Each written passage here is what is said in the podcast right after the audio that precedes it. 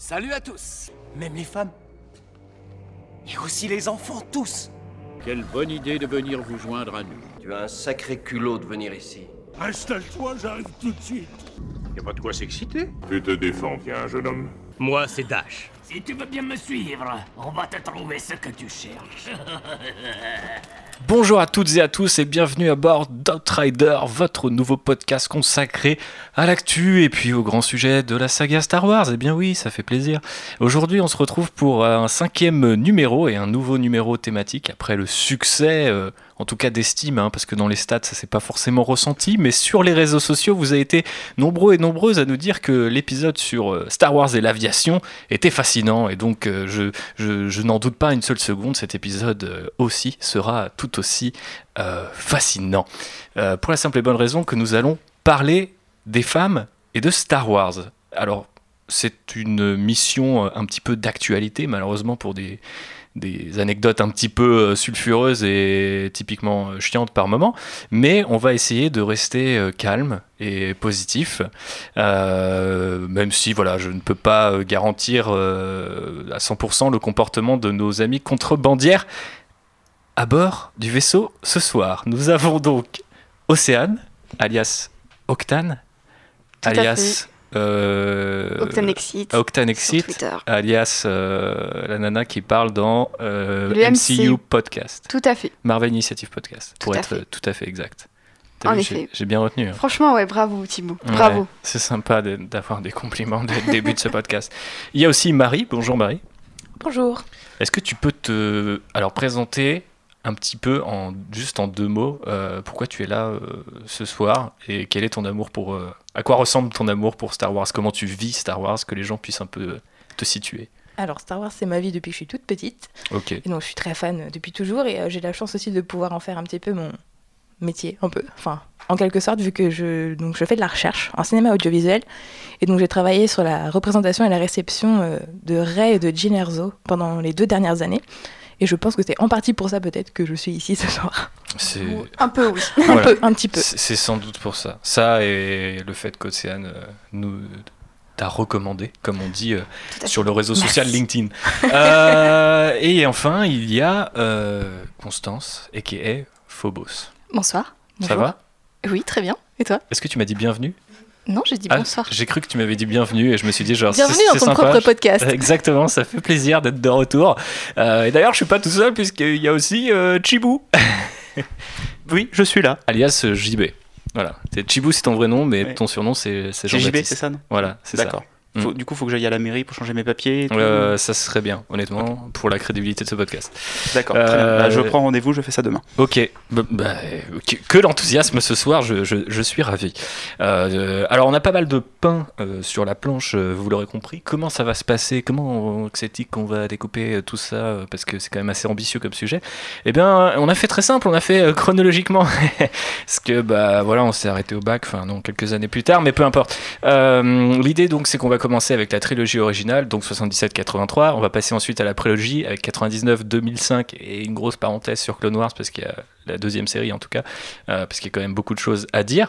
Et enfin, euh, peut-être le gros morceau, en tout cas le, morceau le plus, le plus chaud du moment, euh, la postlogie et euh, les spin-offs Star Wars et Kathleen Kennedy et toute cette féminisation insupportable hein, de- de notre saga préférée.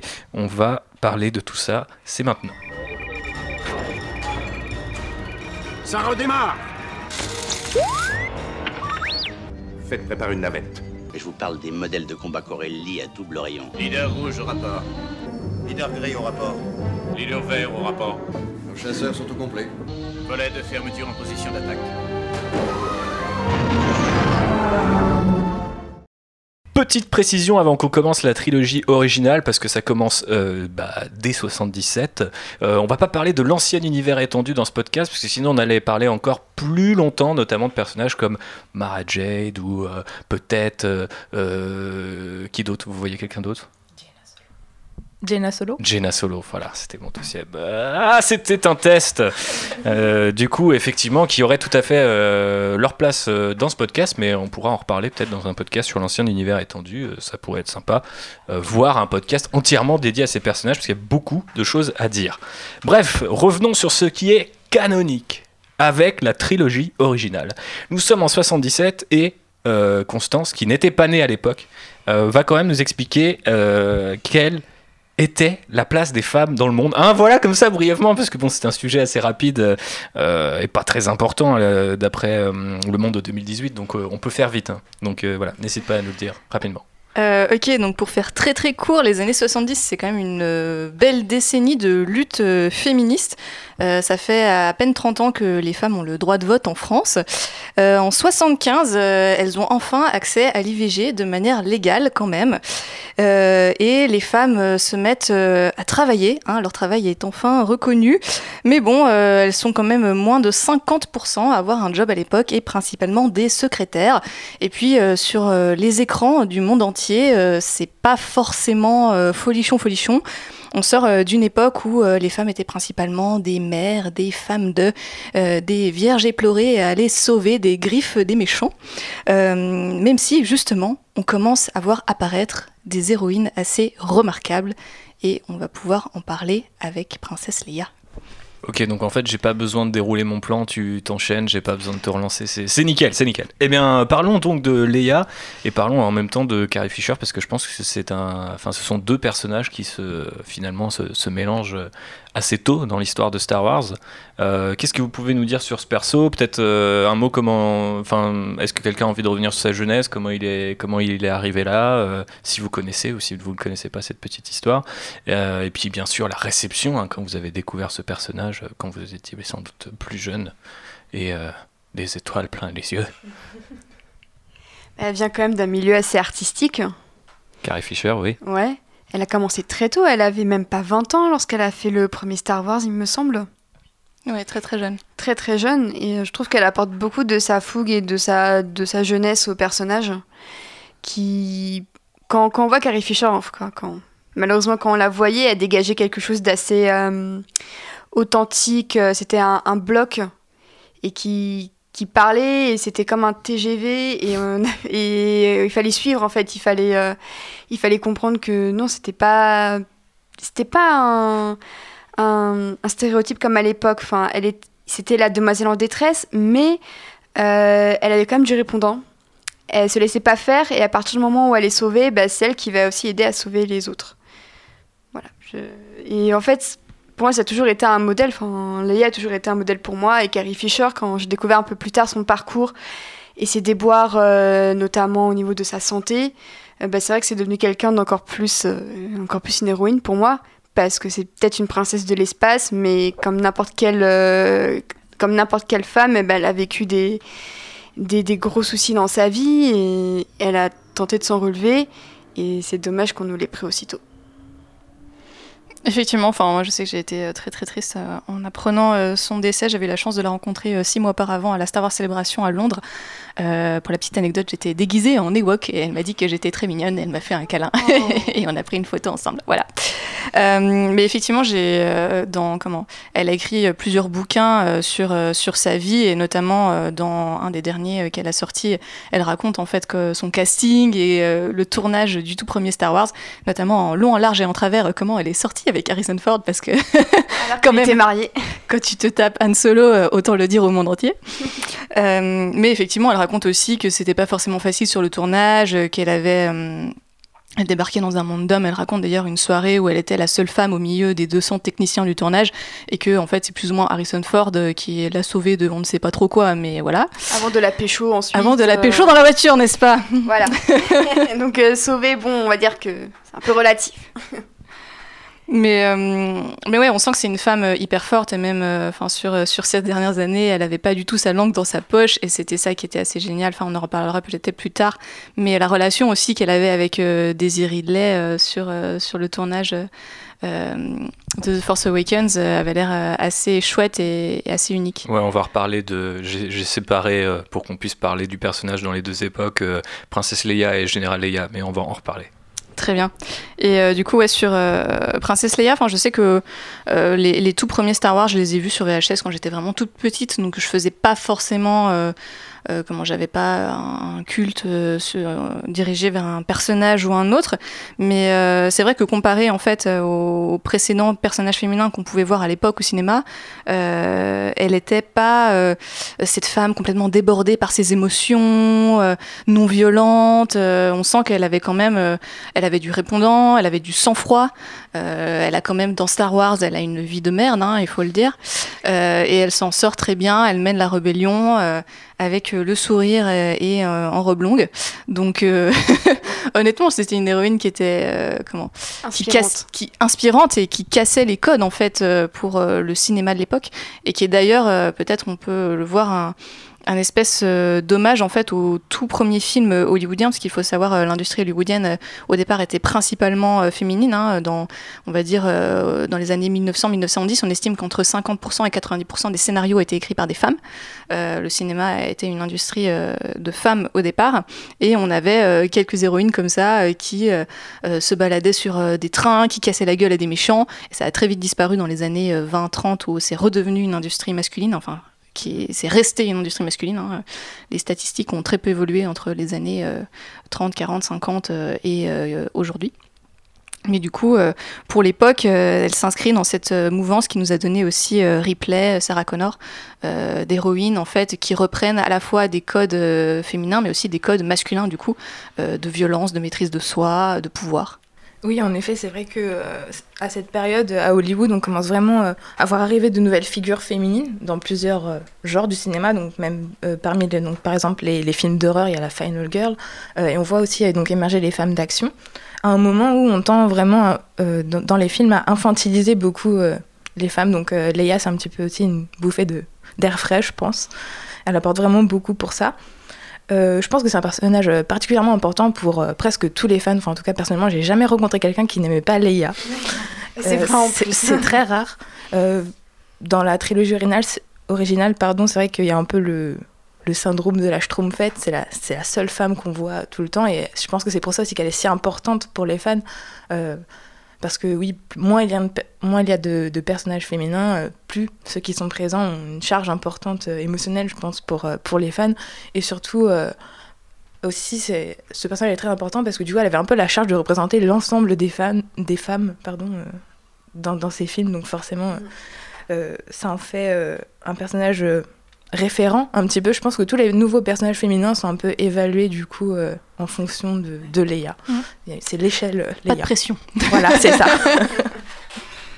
Et euh, du coup, euh, petite, euh, enfin petite, pas précision, mais petits ajouts autour de cette figure-là, euh, qui est Leia. On peut imaginer que, comme Océane l'a dit, euh, euh, venant d'une famille euh, déjà hollywoodienne et n'ayant jamais manqué de rien, elle arrive en fait avec cette espèce de, elle tutoyait déjà les grands et elle a ce côté un petit peu fougueux, comme on, le disait, qui fait que bah, son personnage elle devient, parce que son interprétation, je pense, ça joue vachement dedans, au sens où peut-être qu'une actrice moins établie ou euh, un parcours différent euh, aurait peut-être donné une princesse plus timide, alors que là on a une princesse qui euh, tire au blaster euh, dans l'une de ses premières scènes, qui est armée, qui va mentir aux méchants, qui va contenir ses émotions, comme tu disais aussi Phobos.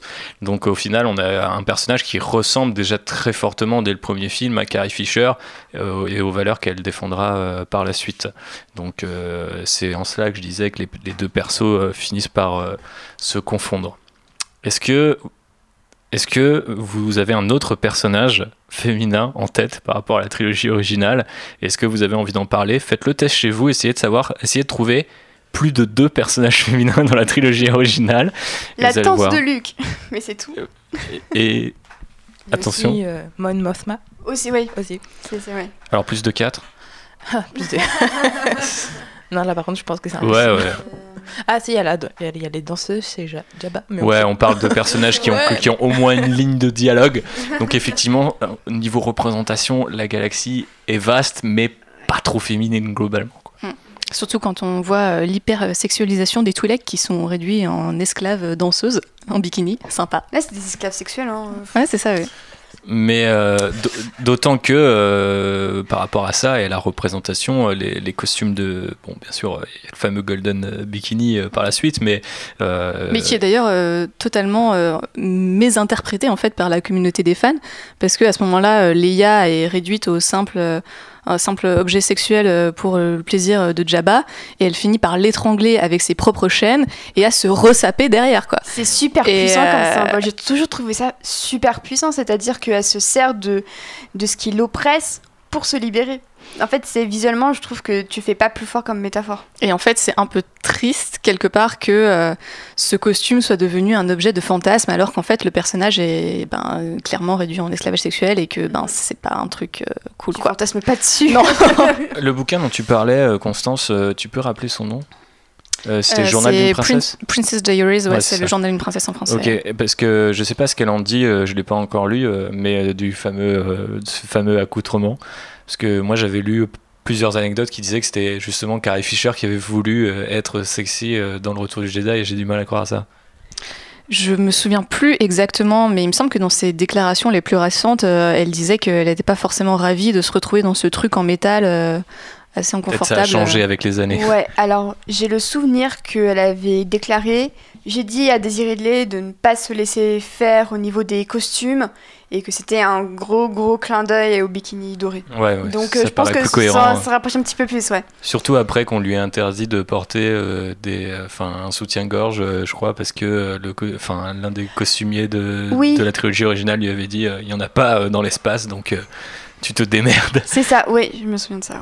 Petite anecdote au passage. C'est vrai que ça fait longtemps que je l'ai lu, ce, livre de Carrie Fisher, mais je crois que justement, elle disait que bon, elle avait dû maigrir en plus euh, pour pouvoir rentrer dans ce bikini, et puis que finalement, c'était assez une expérience assez euh, traumatique pour elle, puisque bon, bah, elle, se revoyait son image euh, comme ça partout, et puis on, la lui ressortait toujours en plus quand elle allait aux conventions, donc du coup, enfin, comme si finalement, ils adoraient juste cette image jeune et belle d'elle.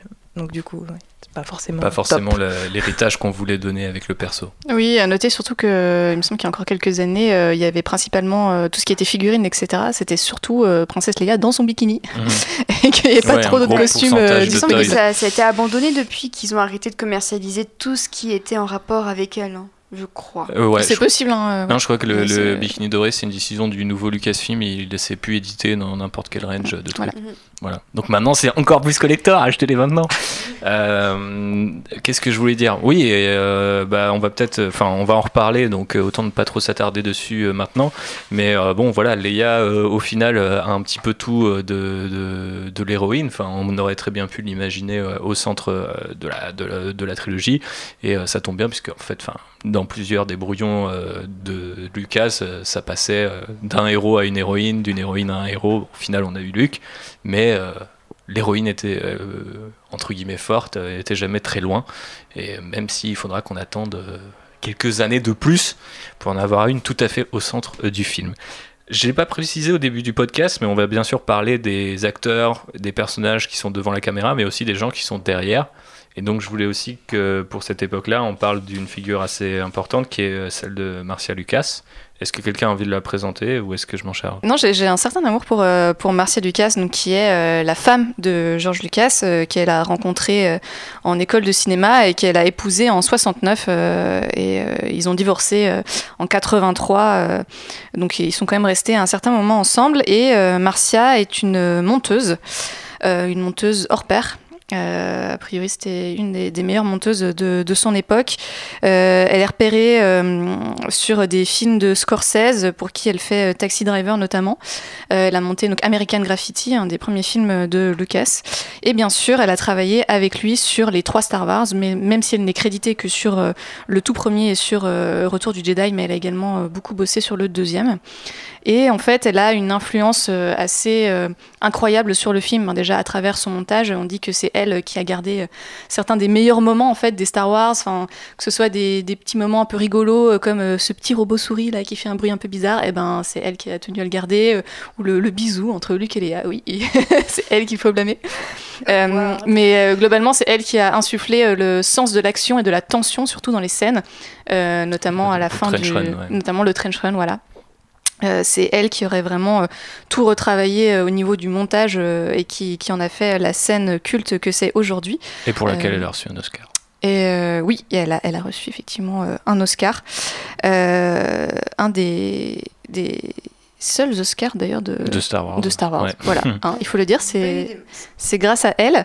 Euh, et euh, dans ses discussions avec euh, George Lucas, c'est également elle qui a euh, donné forme en fait au scénario hein, concrètement de Star Wars, puisque euh, elle, euh, elle passait beaucoup de temps à discuter des personnages, euh, des- de l'action, etc.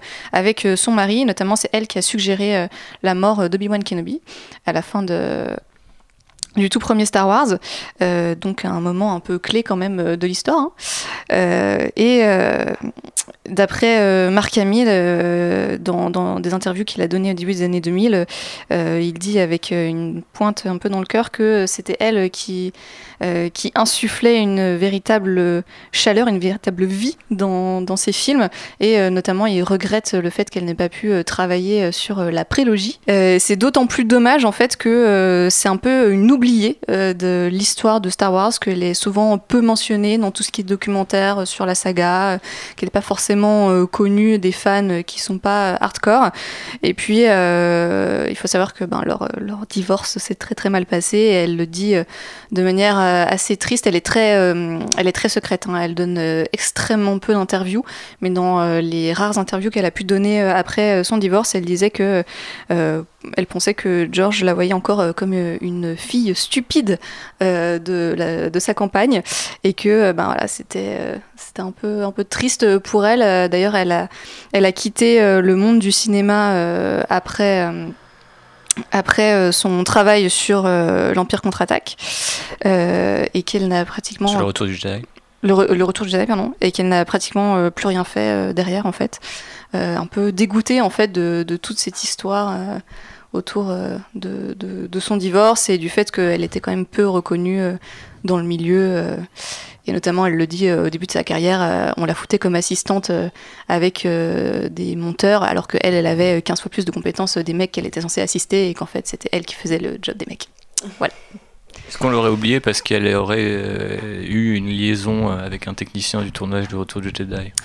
Je pense qu'on l'a oublié parce que euh, vu que ça s'est pas très bien passé avec George Lucas, ben euh, vu que c'est quand même lui qui a la main un peu sur le narrative autour de, l'empire Star Wars, euh, on connaît son obsession quand il y a un truc qu'il aime pas pour le faire effacer, n'est-ce pas le Christmas Special?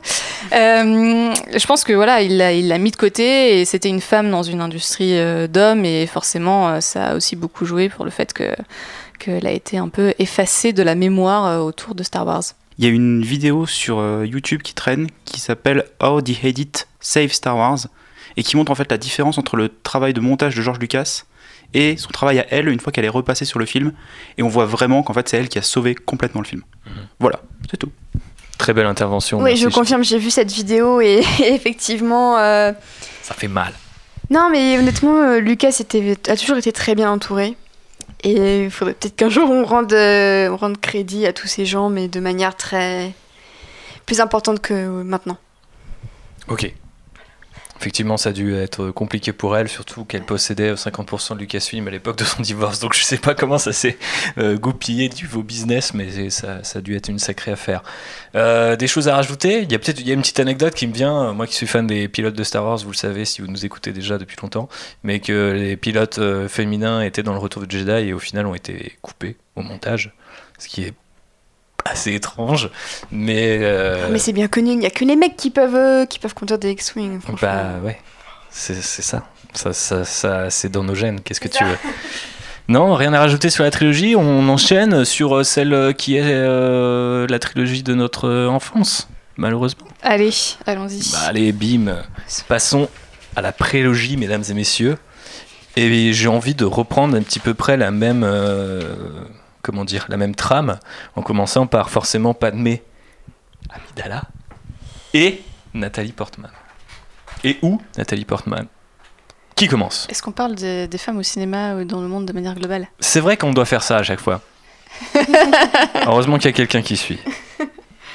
Merci, merci. C'est pour ça qu'on a besoin de l'égalité en société. Allons-y Euh, donc, sur la prélogie, le premier film sort en 99. Euh, et donc les années 90, euh, c'est un peu euh, une décennie pas forcément jolie jolie pour les femmes. Bon, ça fait à peine 10 ans en France que le viol conjugal est reconnu. Et en 2000, euh, la, pilule du lendemain est enfin disponible librement. Et ben, toujours pas de présidente de la République. hein.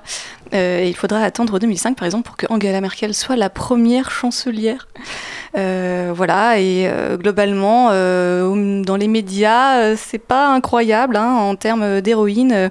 On a Bridget Jones qui mange des glaces en pleurant, ou Lara Croft et ses gros seins. Même si on a quand même quelques, héroïnes un peu plus euh, sympathiques comme Trinity dans Matrix, mais qui d'ailleurs donnera son nom au Trinity Syndrome, hein, euh, qui euh, décrit le fait pour les personnages féminins d'être 15 fois plus compétentes que les mecs, mais de se retrouver personnages secondaires. Voilà, hein toute référence à la réalité est fortuite.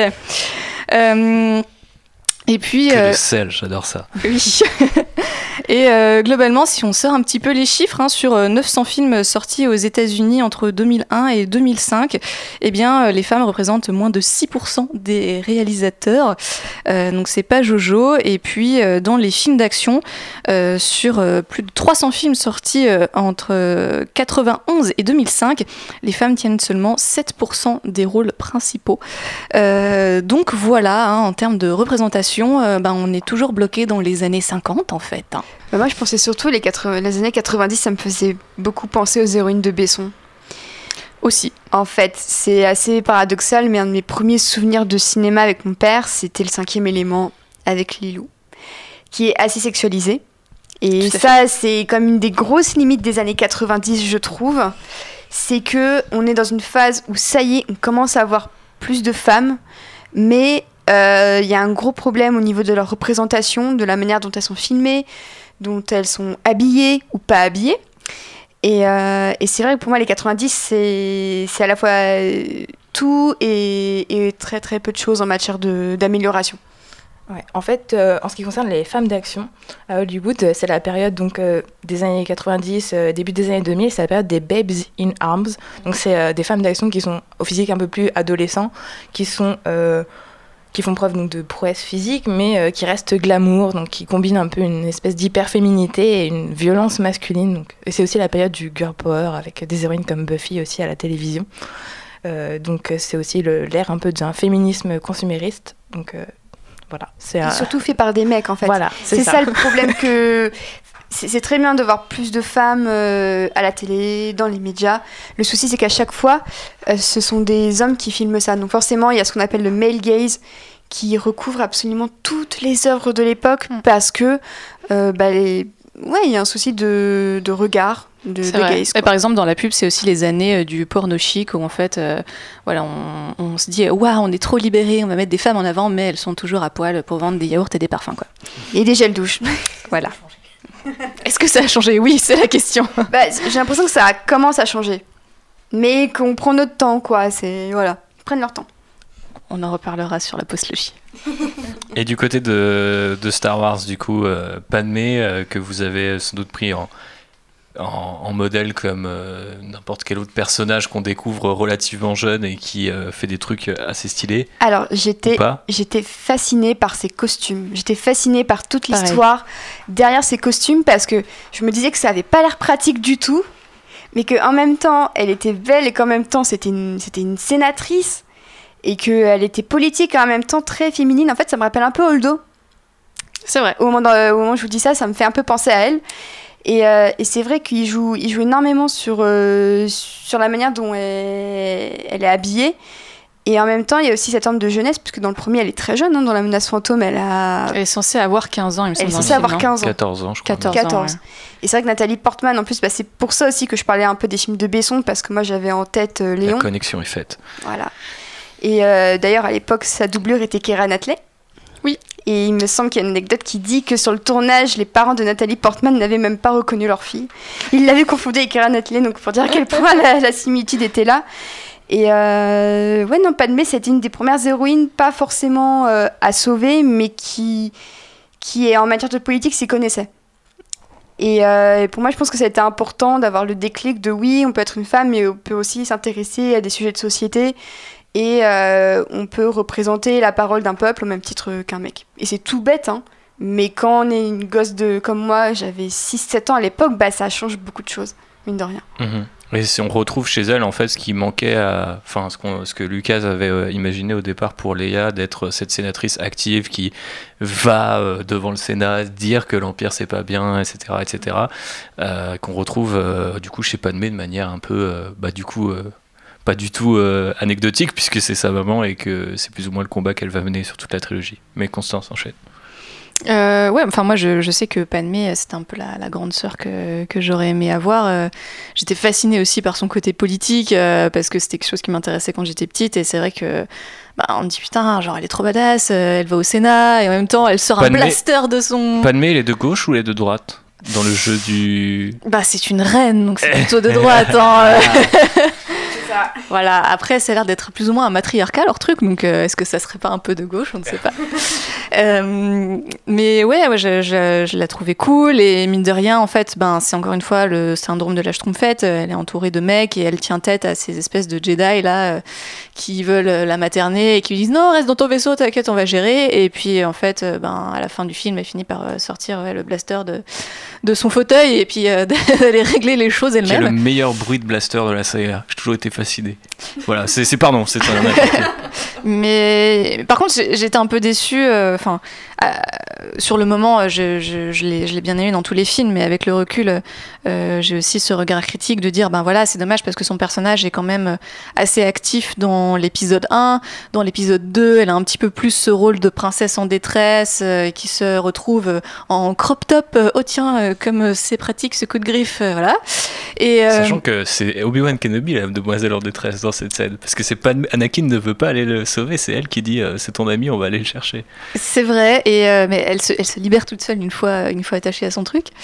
Euh, et puis dans l'épisode 3, elle dépérit doucement, voilà, en étant enceinte, elle sait pas trop quoi faire, elle finit par se faire violenter par Anakin et par mourir de chagrin. Donc c'est un peu, on peut le voir comme une métaphore hein, de la République qui meurt, et du coup, Leia, euh, Padmé meurt, meurt avec elle, mais je sais pas, de- je pense qu'il y avait vraiment, enfin, peut-être plus de potentiel derrière ce personnage. Marie, je sais pas si tu veux parler de la fin alternative de Padmé. euh. Que j'aurais aimé voir. Oui, voilà, on- je pense que nous toutes ici, on aurait aimé la voir. euh. Mais oui, c'est vrai qu'au départ, euh, Padmé devait. euh, alors, attendez, faut que je rassemble mes pensées. Mais elle devait s'en prendre à Anakin et euh, aller essayer de sauver les, les Jedi et la République. Et devenir leader Et de la devenir résistance. ré- C'est ça. Et devenir leader de la résistance. Euh, et je pense que justement, c'est ça qui fait que c'est un, un personnage qui n'est pas forcément apprécié de beaucoup de fans.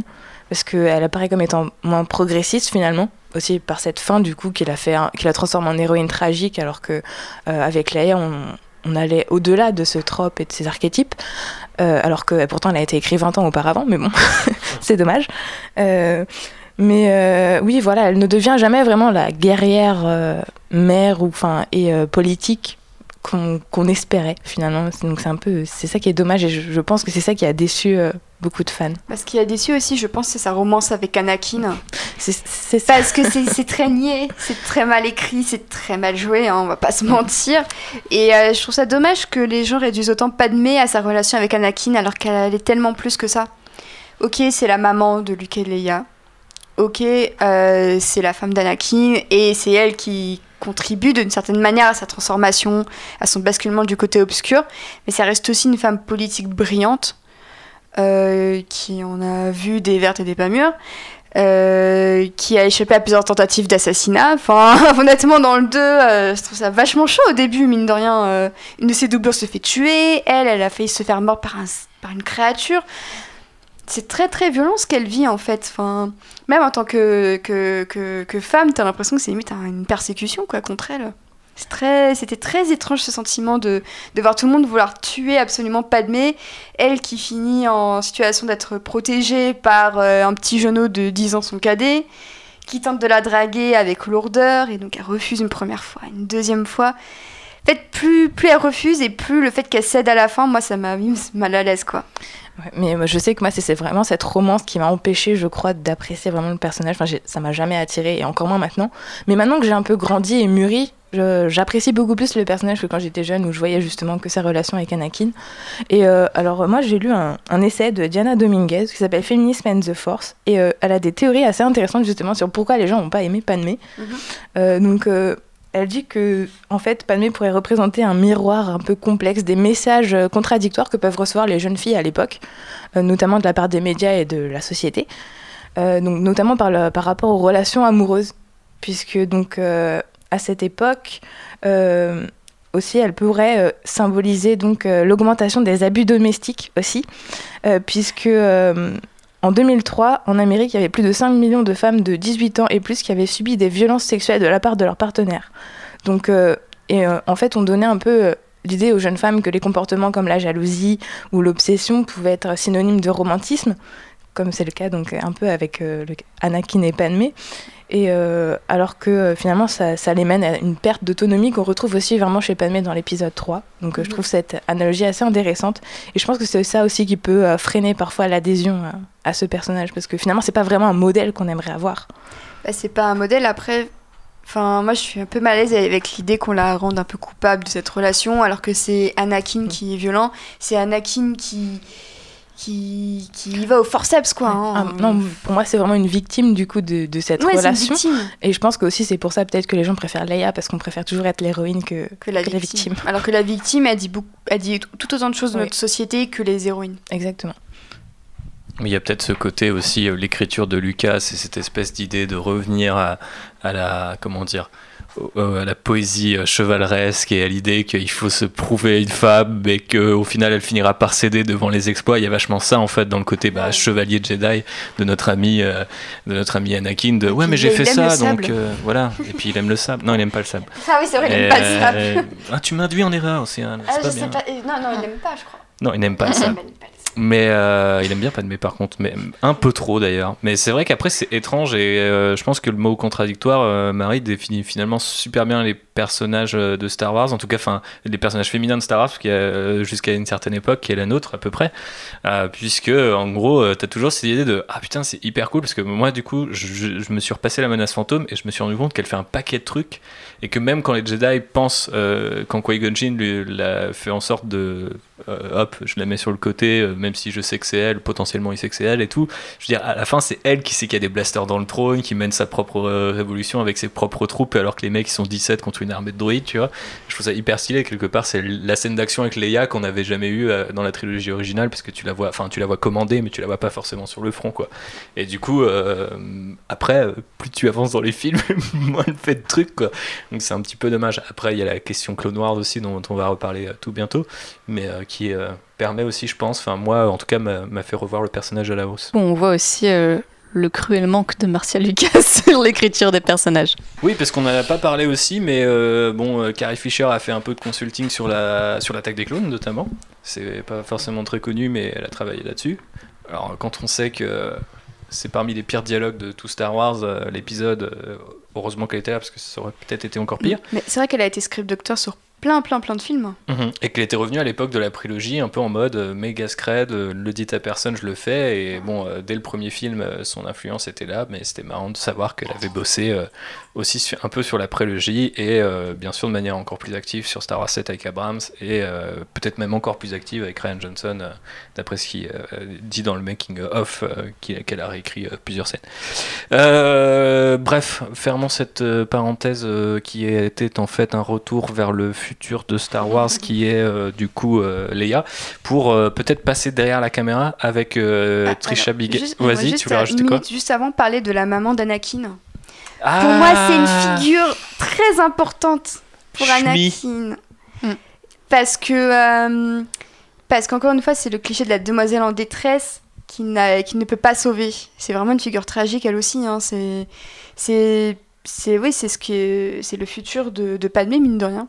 En fait, je trouve que les deux personnages sont vraiment des, des miroirs. Je trouve que, c'est pas super malaisant justement? Moi j'ai toujours trouvé ça Bah, hyper glauque en fait. Ouais, en fait, c'est vraiment les, les deux, enfin, les deux femmes de la vie d'Anakin, c'est Padmé, c'est sa mère, c'est les deux, elles ont cet aspect vachement maternel.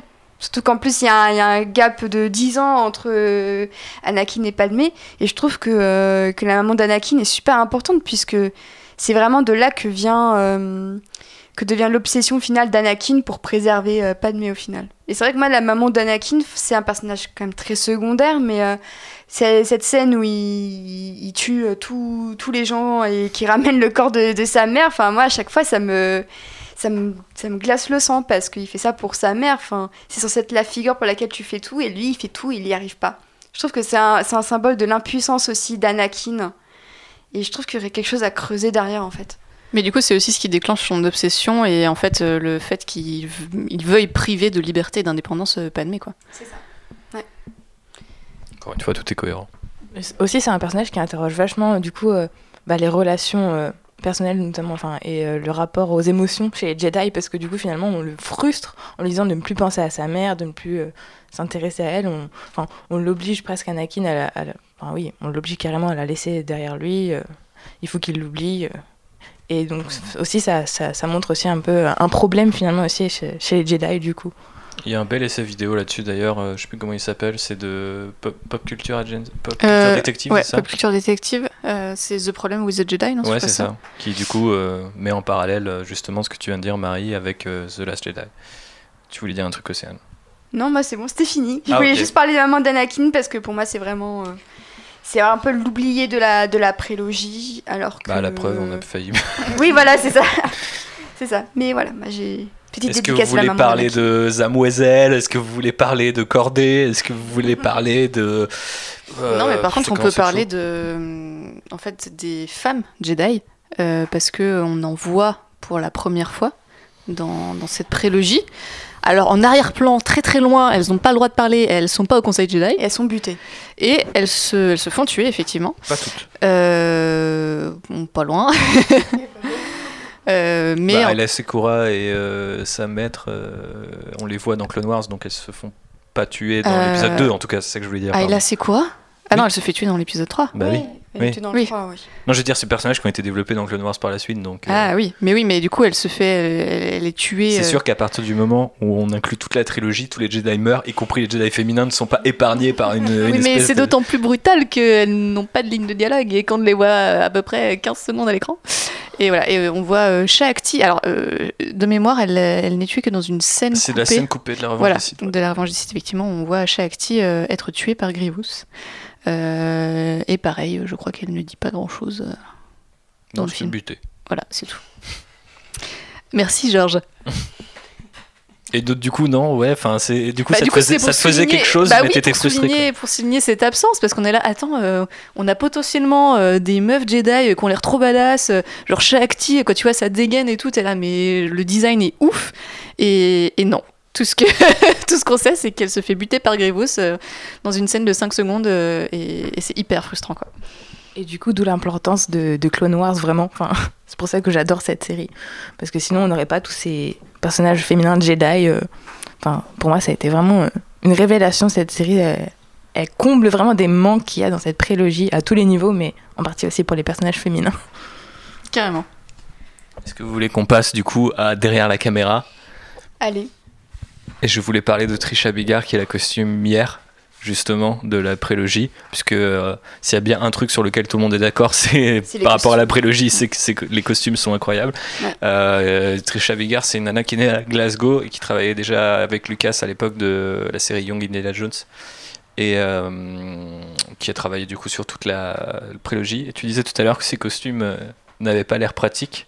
Mais figure-toi que j'ai lu en préparant ce podcast que le costume les costumes de Padmé se défaisaient tous en 15 minutes et que c'était en gros une prouesse dans l'industrie que les gens avaient reconnu son travail parce que elle avait réussi à faire des trucs hyper complexes mais qui pouvaient s'enlever très rapidement parce qu'en fait euh, bah, quand Nathalie Portman avait besoin d'aller aux toilettes ou de se rafraîchir euh, bah, il fallait qu'elle puisse Alors, sortir très vite de ses robes. J'ai- toujours été obsédée par sa, par sa, sa robe de nuit, sa robe de chambre dans euh, euh, La Revanche des Sith, parce qu'elle a des perles en fait. Oui, ça m'a toujours choqué. Je me suis toujours demandé, est-ce que ça lui fait Qui a pas ce mal design Est-ce que ça lui fait pas mal quand elle dort quoi calmez-vous calmez-vous tout va bien se Mais passer non, mais c'est vrai, pourquoi on nous met des perles pour dormir dans les films C'est- pas pratique, laissez-nous dormir. Je suis peu. contente de trouver quelqu'un qui a le même Merci, traumatisme.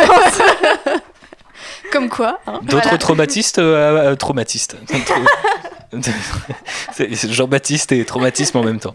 Euh, d'autres traumatismes par rapport au costume ou d'autres coups de cœur, hein, on peut aussi être dans la positivité. aussi des coiffures. hein. On parle beaucoup des costumes, mais C'est les vrai. coiffures sont aussi très très impressionnantes. Ce qu'ils ont fait. euh, Bon, tu devines que c'est des faux cheveux, mais c'est assez hallucinant. hein, euh.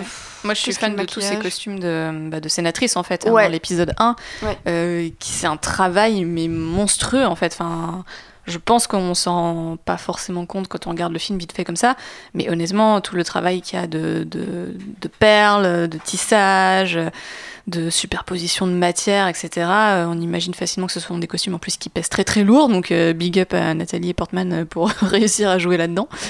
Et, euh, et non, non, c'était hyper beau et euh, comment il y avait aussi euh, tout un, un continuum avec euh, son maquillage d'apparat qui est, qui est fort chic. Très très chic. Moi, j'ai toujours été marqué par la première scène où on la voit, tu sais, sur l'espèce de d'écran euh, du vaisseau de la Fédération du commerce dans sa grande robe Ouais. rouge avec l'espèce de coiffe qui est Ouais. perpendiculaire à sa tête. Je trouve que c'est celui-là le meilleur costume. Il est incroyable. Costume rouge, quoi. Ouais, c'est le plus représentatif de Padmé. oui, je pense aussi. Ouais. Bah, c'est la c'était sa première apparition, je pense. Donc, effectivement, Ouais. ça, ça fait un choc. Euh, D'autres choses sur la prélogie en elle-même, euh, toujours assez peu, comme on le disait, de personnages secondaires, parce qu'au final, on parle beaucoup de représentation depuis tout à l'heure, mais on rappelle que ça passe certes par les héroïnes devant, mais aussi euh, les, les- comment dire, les gens, les figurants, les personnages secondaires, etc., etc. Donc malheureusement, la, la prélogie fait pas beaucoup mieux, alors que c'est censé être une époque un peu plus euh, civilisée. Hum, Vous avez envie de rajouter quelque chose euh, sur ça ou est-ce qu'on passe à Clone Wars qui, euh, comme le disait Marie, a comblé certains vides et notamment du côté des personnages féminins? Ben non, enfin que dire si ce n'est qu'effectivement euh, il n'y a pas beaucoup de personnages euh, féminins. Euh, typiquement, genre chez les Good Gun, euh, il me semble qu'il n'y a aucun perso féminin. Mm. Euh, en Mm. tout cas, Ça codé se trouve, en tant que tel. Euh, c'est une femme, hein, Peut-être, peut-être, mais euh, c'est quand même assez flagrant. euh. Euh, chez les droïdes, pareil, euh, pas de pas de droïde féminin. euh. Ouais, pas encore. C'est voilà, enfin c'est vraiment, mais la Padmé est vraiment paumée dans ce monde de mecs qui qui se mettent sur la gueule et voilà, c'est c'est un peu triste et pareil derrière la caméra, ben ça reste très masculin aussi. Et oui. Alors, on va euh, enchaîner avec euh, Clone Wars. Euh, la série de Tartakovsky n'étant plus canonique, on va pas en parler maintenant et on en a déjà pas. Oui, je sais, c'est décevant, JB, on en parle. Mais j'en parle dans le dernier numéro de euh, Hommage collatéral sur George Lucas. Donc voilà, si vous voulez m'entendre parler euh, de, ça, vous pouvez aller là-bas. Euh, même si, du coup, Tartakovsky a introduit quand même le personnage de Assage Ventress, qui du coup est techniquement, je sais pas si on peut vraiment le dire, sur un écran en tout cas, j'imagine qu'on peut dire que c'est la première méchante de l'univers Star Wars. Puisqu'on a eu euh, Mara Jade avant, mais bon, c'était plus euh, du côté de- des librairies. Est-ce que ce personnage vous a marqué euh, soit dans cette série, soit dans l'autre, puisque bah, c'est un, l'un des, rares trucs qui est resté euh, de l'une à l'autre?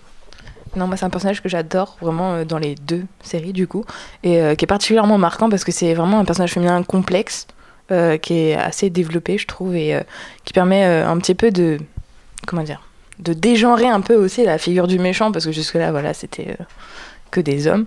Le personnage, je, le trouve intéressant, mais je suis pas forcément hyper attirée euh, par, euh, par ce, perso euh, parce que je sais pas, c'est un peu comment ça rejoint parfois ce trope de la femme diabolique euh, qui euh, qui renie sa féminité parce qu'elle n'a plus de cheveux. euh, voilà, on peut vite tomber dans ce genre de choses. Mais en même temps, c'est hyper intéressant effectivement parce que c'est la première méchante de Star Wars, que physiquement elle est l'égale de, des Jedi qui sont en face, que Voire plus forte que. voire plus forte, que son cara design reste quand même euh, assez euh, original et que euh, certes effectivement on peut le voir dans le sens où elle n'est pas très féminine mais ça peut être aussi intéressant d'explorer ce genre d'esthétique et de dire voilà ce n'est pas par exemple c'est pas une séductrice on aurait pu vite tomber dans la méchante, je sais pas, la Cruella, la femme fatale. Dark Talon, quoi. Voilà, exactement. Donc on s'éloigne de ça et c'est aussi euh, rafraîchissant euh, quelque part. Ok, moi je, trouve que le design est assez même euh, emblématique, iconique. Enfin, la première fois que je l'ai vu, surtout sous, les traits de Tartakovsky, où elle a vraiment un cou très allongé, etc. Tu dis genre waouh, c'est qui? Et quand tu vois qu'elle gère très bien Anakin dès le début, c'est même surprenant quoi. Euh, même la, le côté euh, apprenti de Doku, je trouve que ça ajoute au personnage. euh, alors du coup, ça aussi, c'est parfois un peu un problème que les personnages féminins, ou ne, féminins ne soient qu'un faire-valoir pour les personnages masculins, mais en l'occurrence, la deuxième série Clone Wars va vachement développer l'indépendance du perso et qui finit par s'extraire en fait tout simplement de, des Sith ou des Jedi pour devenir un peu comme dans un miroir inversé. Transition, elle arrive de Ahsoka, euh, finit par s'écarter euh, des, des, des comment on va dire des canons des différents ordres quoi. D'autres choses à ajouter sur ce perso? Non? On va passer à Ahsoka alors. Personnage qui euh, a été introduit un petit peu avant euh, du coup la série euh, puis enfin et même avant le film l'espèce de pilote sur grand écran qui était horrible et qu'on a quand même eu sur grand écran. Euh, personnage qui a tout de suite posé problème par rapport à des, comment dire des questions de continuité puisque bah comment Anakin a pu avoir une apprentie alors qu'on en entend jamais parler euh, dans l'épisode 3 et ce genre de choses. Euh, mais euh, personnage qui mine de rien a comblé ce alors comblé peut-être pas, pas tout à fait mais en tout cas a pris ce rôle de personnage Jedi féminin d'ampleur de du début de Clone Wars jusqu'à Rey en fait, quasiment pendant 10 ans du coup. Et qu'est-ce que vous pouvez me dire euh, d'Ahsoka, de son parcours euh, Est-ce qu'il vous plaît? Euh, Voilà. On peut rappeler avant ça qu'elle est doublée par Ashley Eckstein, qui a du coup depuis créé sa marque de vêtements, je crois. Ouais, ça en fait, Euh, c'est hyper intéressant parce qu'il y a un vrai euh, parallèle entre le personnage et euh, sa doubleuse, qui est une, une entrepreneur. En fait, euh, c'est- bah, c'était elle-même une fan de Star Wars. Elle s'est rendue compte que elle avait très peu, il y avait très peu de merchandising qui était destiné aux femmes. Donc, typiquement, elle trouvait pas des t-shirts pour les meufs, elle trouvait pas, je sais pas, des sacs à main, des fringues, voilà. Et elle s'est dit, ben j'ai un pied euh, chez euh, Lucasfilm, euh, je vais voir si je peux faire quelque chose. Et donc elle a réussi à obtenir les droits pour lancer au départ, je crois que c'était juste quelques t-shirts. Et en fait, elle s'est rendue compte que ben, elle en vendait des palettes entières. Et aujourd'hui, c'est une vraie marque qui s'appelle donc Her Universe.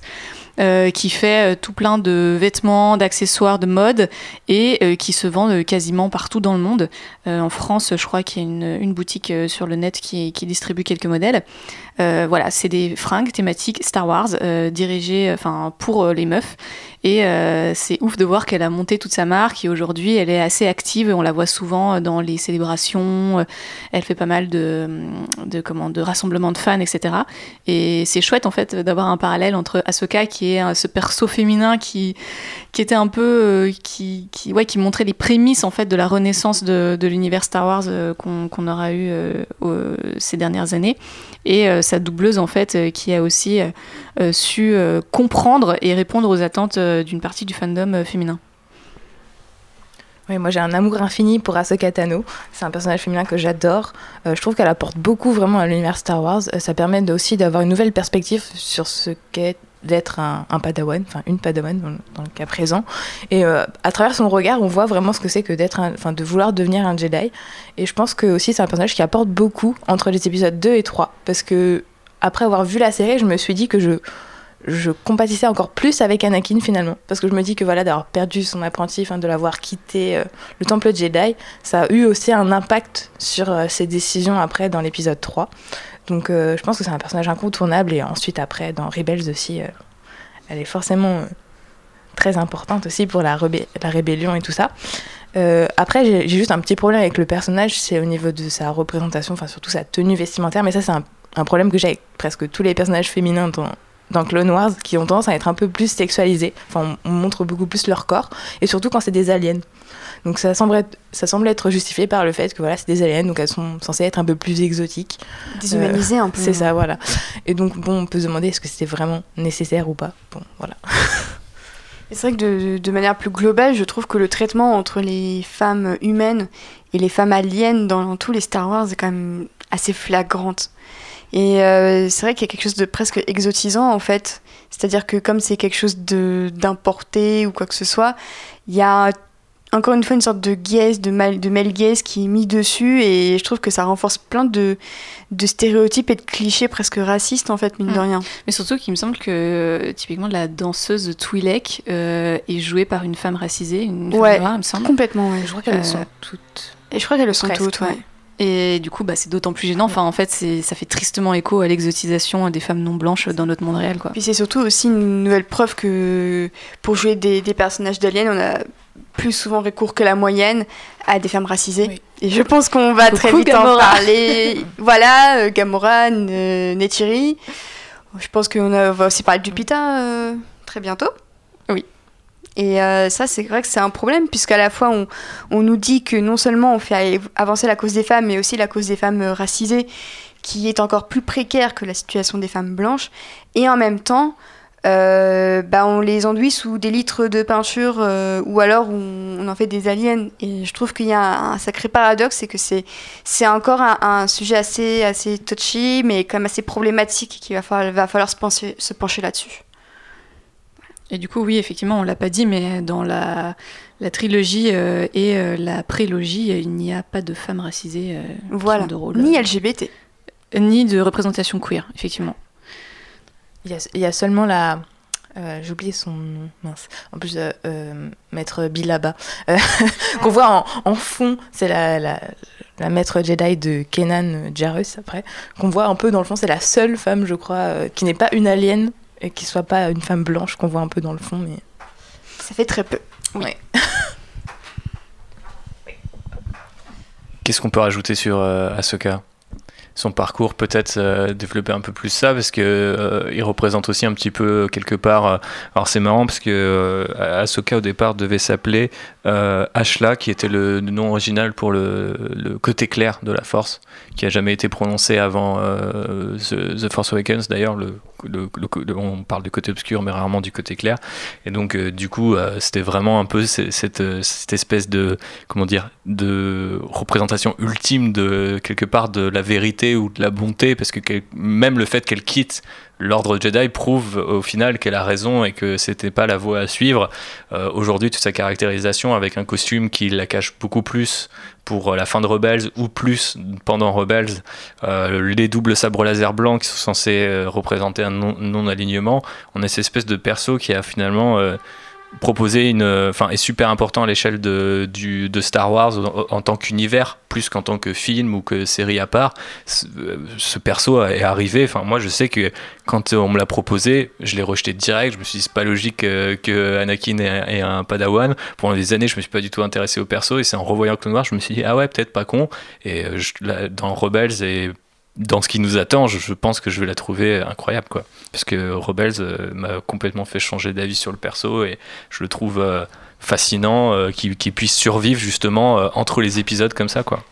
D'ailleurs, j'ai une petite anecdote, c'est que dès que le personnage de- d'Ahsoka est apparu, c'est là qu'on a première, que pour la première fois, euh, les fans de Star Wars ont mentionné la Marissou, puisqu'il euh, il la désignait déjà, donc avant Rey, comme étant une Marissou, parce que, ah là là, elle, elle est plus forte qu'Anakin, euh, parfois, euh, elle résout tous les problèmes.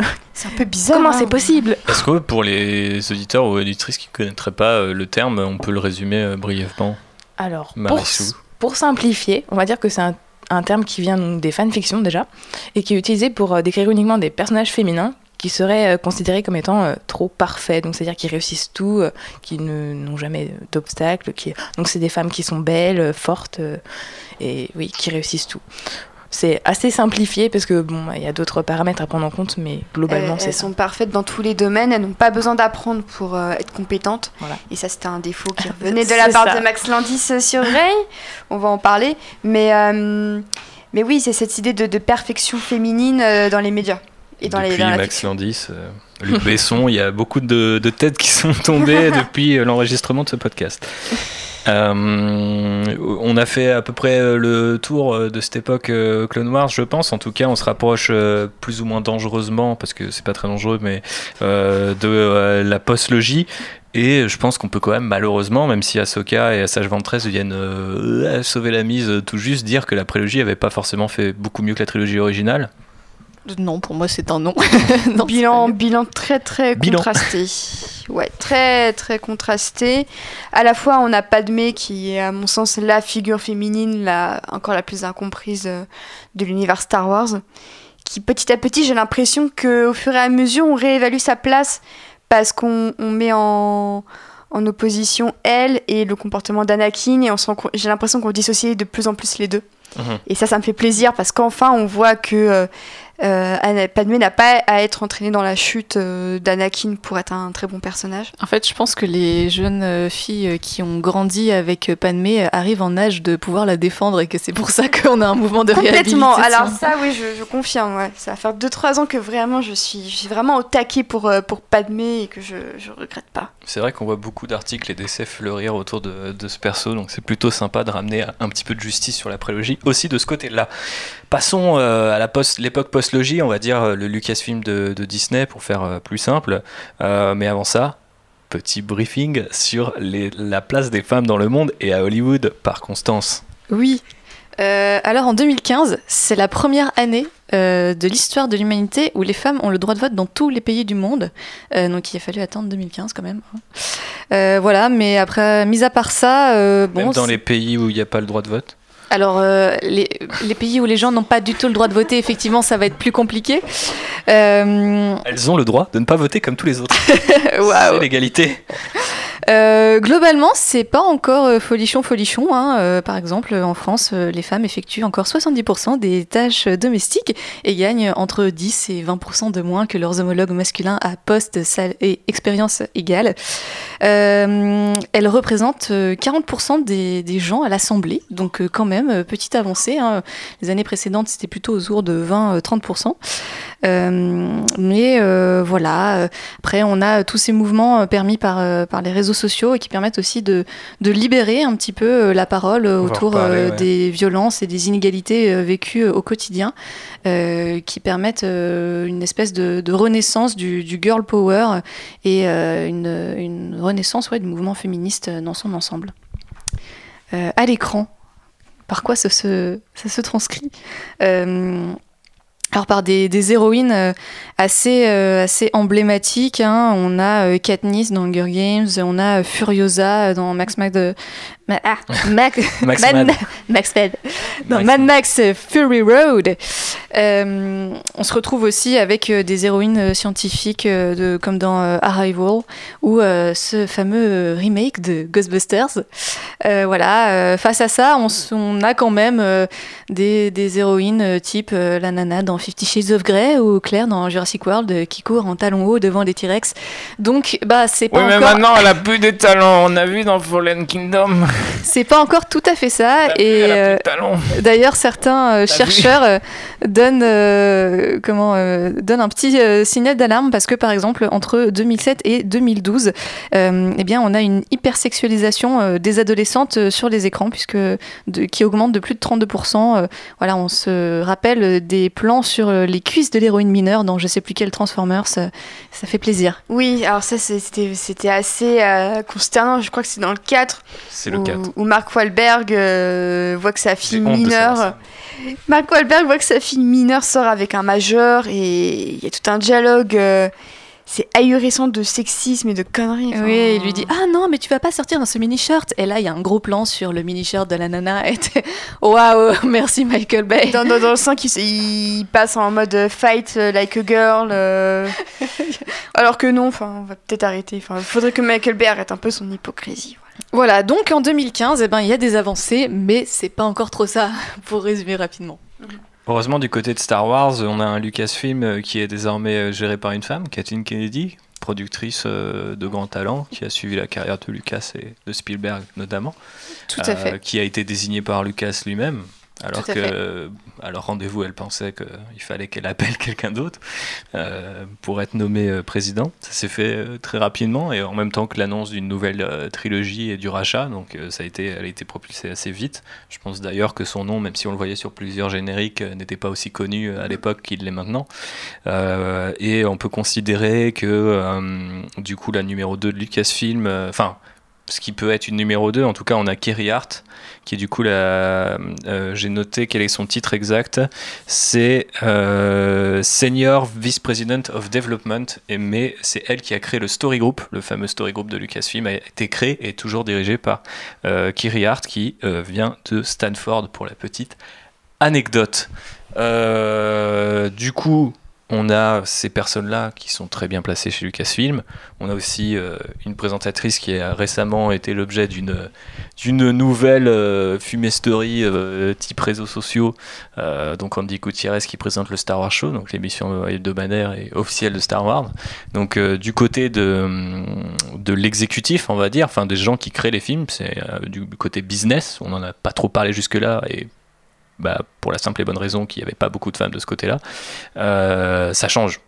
Et ça se ressent forcément du coup à l'écran. C'est pour ça que la représentation derrière la caméra est aussi importante. Enfin, la diversité, pardon. Tout à fait. Euh, Enfin, c'est prouvé hein, dans les recherches. euh, Plus il y a de femmes euh, derrière la caméra sur les postes de scénaristes, plus il va y avoir de femmes devant la caméra. hein, et ça permet aussi globalement d'augmenter la, diversité des, gens qu'on voit à l'écran. Donc c'est pour ça que c'est hyper important et que bah, il faut que les, femmes arrivent à, s'imposer un petit peu plus et que les, les mecs fassent le choix de, de plus en embaucher. Et oui, c'est super important. Et aussi, après, ça, enfin, les réactions sont parfois aussi euh, très intenses face à la présence, du coup, par exemple, de Kathleen Kennedy. Donc, euh, dès 2013, euh, quand on annonce qu'il y a une nouvelle trilogie et que, bon, Kathleen Kennedy va un peu chapeauter le, truc, il y a des théories du complot qui naissent et donc euh, elle serait donc euh, d'après certains fans Kathleen Kennedy serait à la tête d'un complot euh, fait, visant à faire de Star Wars une propagande féministe Oui, Donc, féministe propaganda, oui, je me souviens. donc c'est vrai qu'on peut comprendre aussi que parfois c'est compliqué des trucs. Enfin, pour le coup, Kathleen Kennedy, Kiri Hart ou Andy Gutierrez aussi sont vraiment des exemples du fait que c'est difficile d'être une femme dans une position de pouvoir un petit peu dans un univers qui est encore largement considéré comme étant masculin. Et surtout que les, certains fans conçoivent comme étant fait pour eux uniquement. Euh, donc euh, par exemple, c'est vrai que Kennedy, elle avait déclaré qu'elle avait qu'elle se sentait pas le besoin de répondre aux besoins des fans masculins parce que c'était très bien représenté, ce qui est vrai. Mais euh, donc du coup, en réponse à ça, il y a eu plein de vidéos. Et donc moi, j'avais vu notamment une vidéo YouTube où euh, euh, le, le gars qui parlait, il disait que il voyait pas pourquoi il disait ça, puisque de toute façon, il connaissait pas de fans féminins de Star Wars, que ça n'existait pas. Et donc, en fait, parfois, en voulant invalider aussi la place de ces femmes comme Kathleen Kennedy, et ben aussi ça ça a un impact aussi sur les communautés de fans, puisque euh, il y a vraiment des mouvements parfois euh, dans les communautés geeks ou les ou les communautés de fans de, de science-fiction à vouloir euh, faire de ces espaces des, espaces ex- exclusivement masculins. Donc, et c'est fortement dommage. Donc c'est vrai qu'on a encore beaucoup de choses à faire pour progresser de ce point de vue-là. Oui, et d'ailleurs, ça me fait penser qu'en ce moment, il y a un, documentaire euh, qui se montre sur les femmes féminines de Star Wars, euh, qui s'appelle, il y a Leia dans le titre, mais Looking for Leia, voilà, on me souffle à l'oreillette. Euh, donc ça montre qu'elles sont bien là, et honnêtement, euh, pour fréquenter euh, plusieurs événements euh, 100% dédiés à Star Wars, que ce soit la Star Wars Célébration, donc, qui est organisée par euh, Lucasfilm, ou que ce soit des événements euh, comme euh, Génération Star Wars, euh, qui est donc euh, une, euh, une convention euh, spéciale. euh, Pardon Qu'on salue, je disais. Oui, qu'on un- salue, un petit effectivement. coucou, une dédicace. Voilà, c'est euh, une convention française 100% dédiée à Star Wars. Oui, oui, ça existe. C'est dans un petit bled paumé à côté de Vichy, mais allez-y, c'est très sympa. Et euh, donc, dans ce genre d'événement, on va croiser énormément de, de fans euh, féminines, hein, même si ça peut paraître un peu bizarre. hein. J'ai une petite anecdote. Assez marrante euh, à euh, Génération Star Wars. Donc j'étais moi-même déguisée en Mara Jade, euh, costume fait main. Et euh, donc j'étais avec République, mon, mon cher et tendre, qui était en pilote, costume que j'avais également fait main. Et un mec est venu me voir et me dit Ah, mais ton copain, il est fan de Star Wars, super, machin. mais toi, tu connais un peu? Non, non, non. euh, je... je me suis dit, bon, cette J'ai image. cherché sur internet, euh, femme Star Wars. euh, Voilà, j'ai pris le premier truc qui venait et j'ai passé des heures à faire un costume juste comme ça pour la beauté du geste. Donc euh, ça m'avait fait beaucoup rire. Et Jaune. forcément, ce genre de comportement existe encore en 2018. Tout à euh, fait. Malgré la présence euh, d'un comment dire d'un exécutif euh, assez féminin. D'ailleurs, euh, bon, aujourd'hui le Story Group, il me semble, c'est 7 hommes pour 4 femmes, donc c'est pas encore la, la folie. Mais à l'origine, les 4 premiers membres sont, sont des femmes.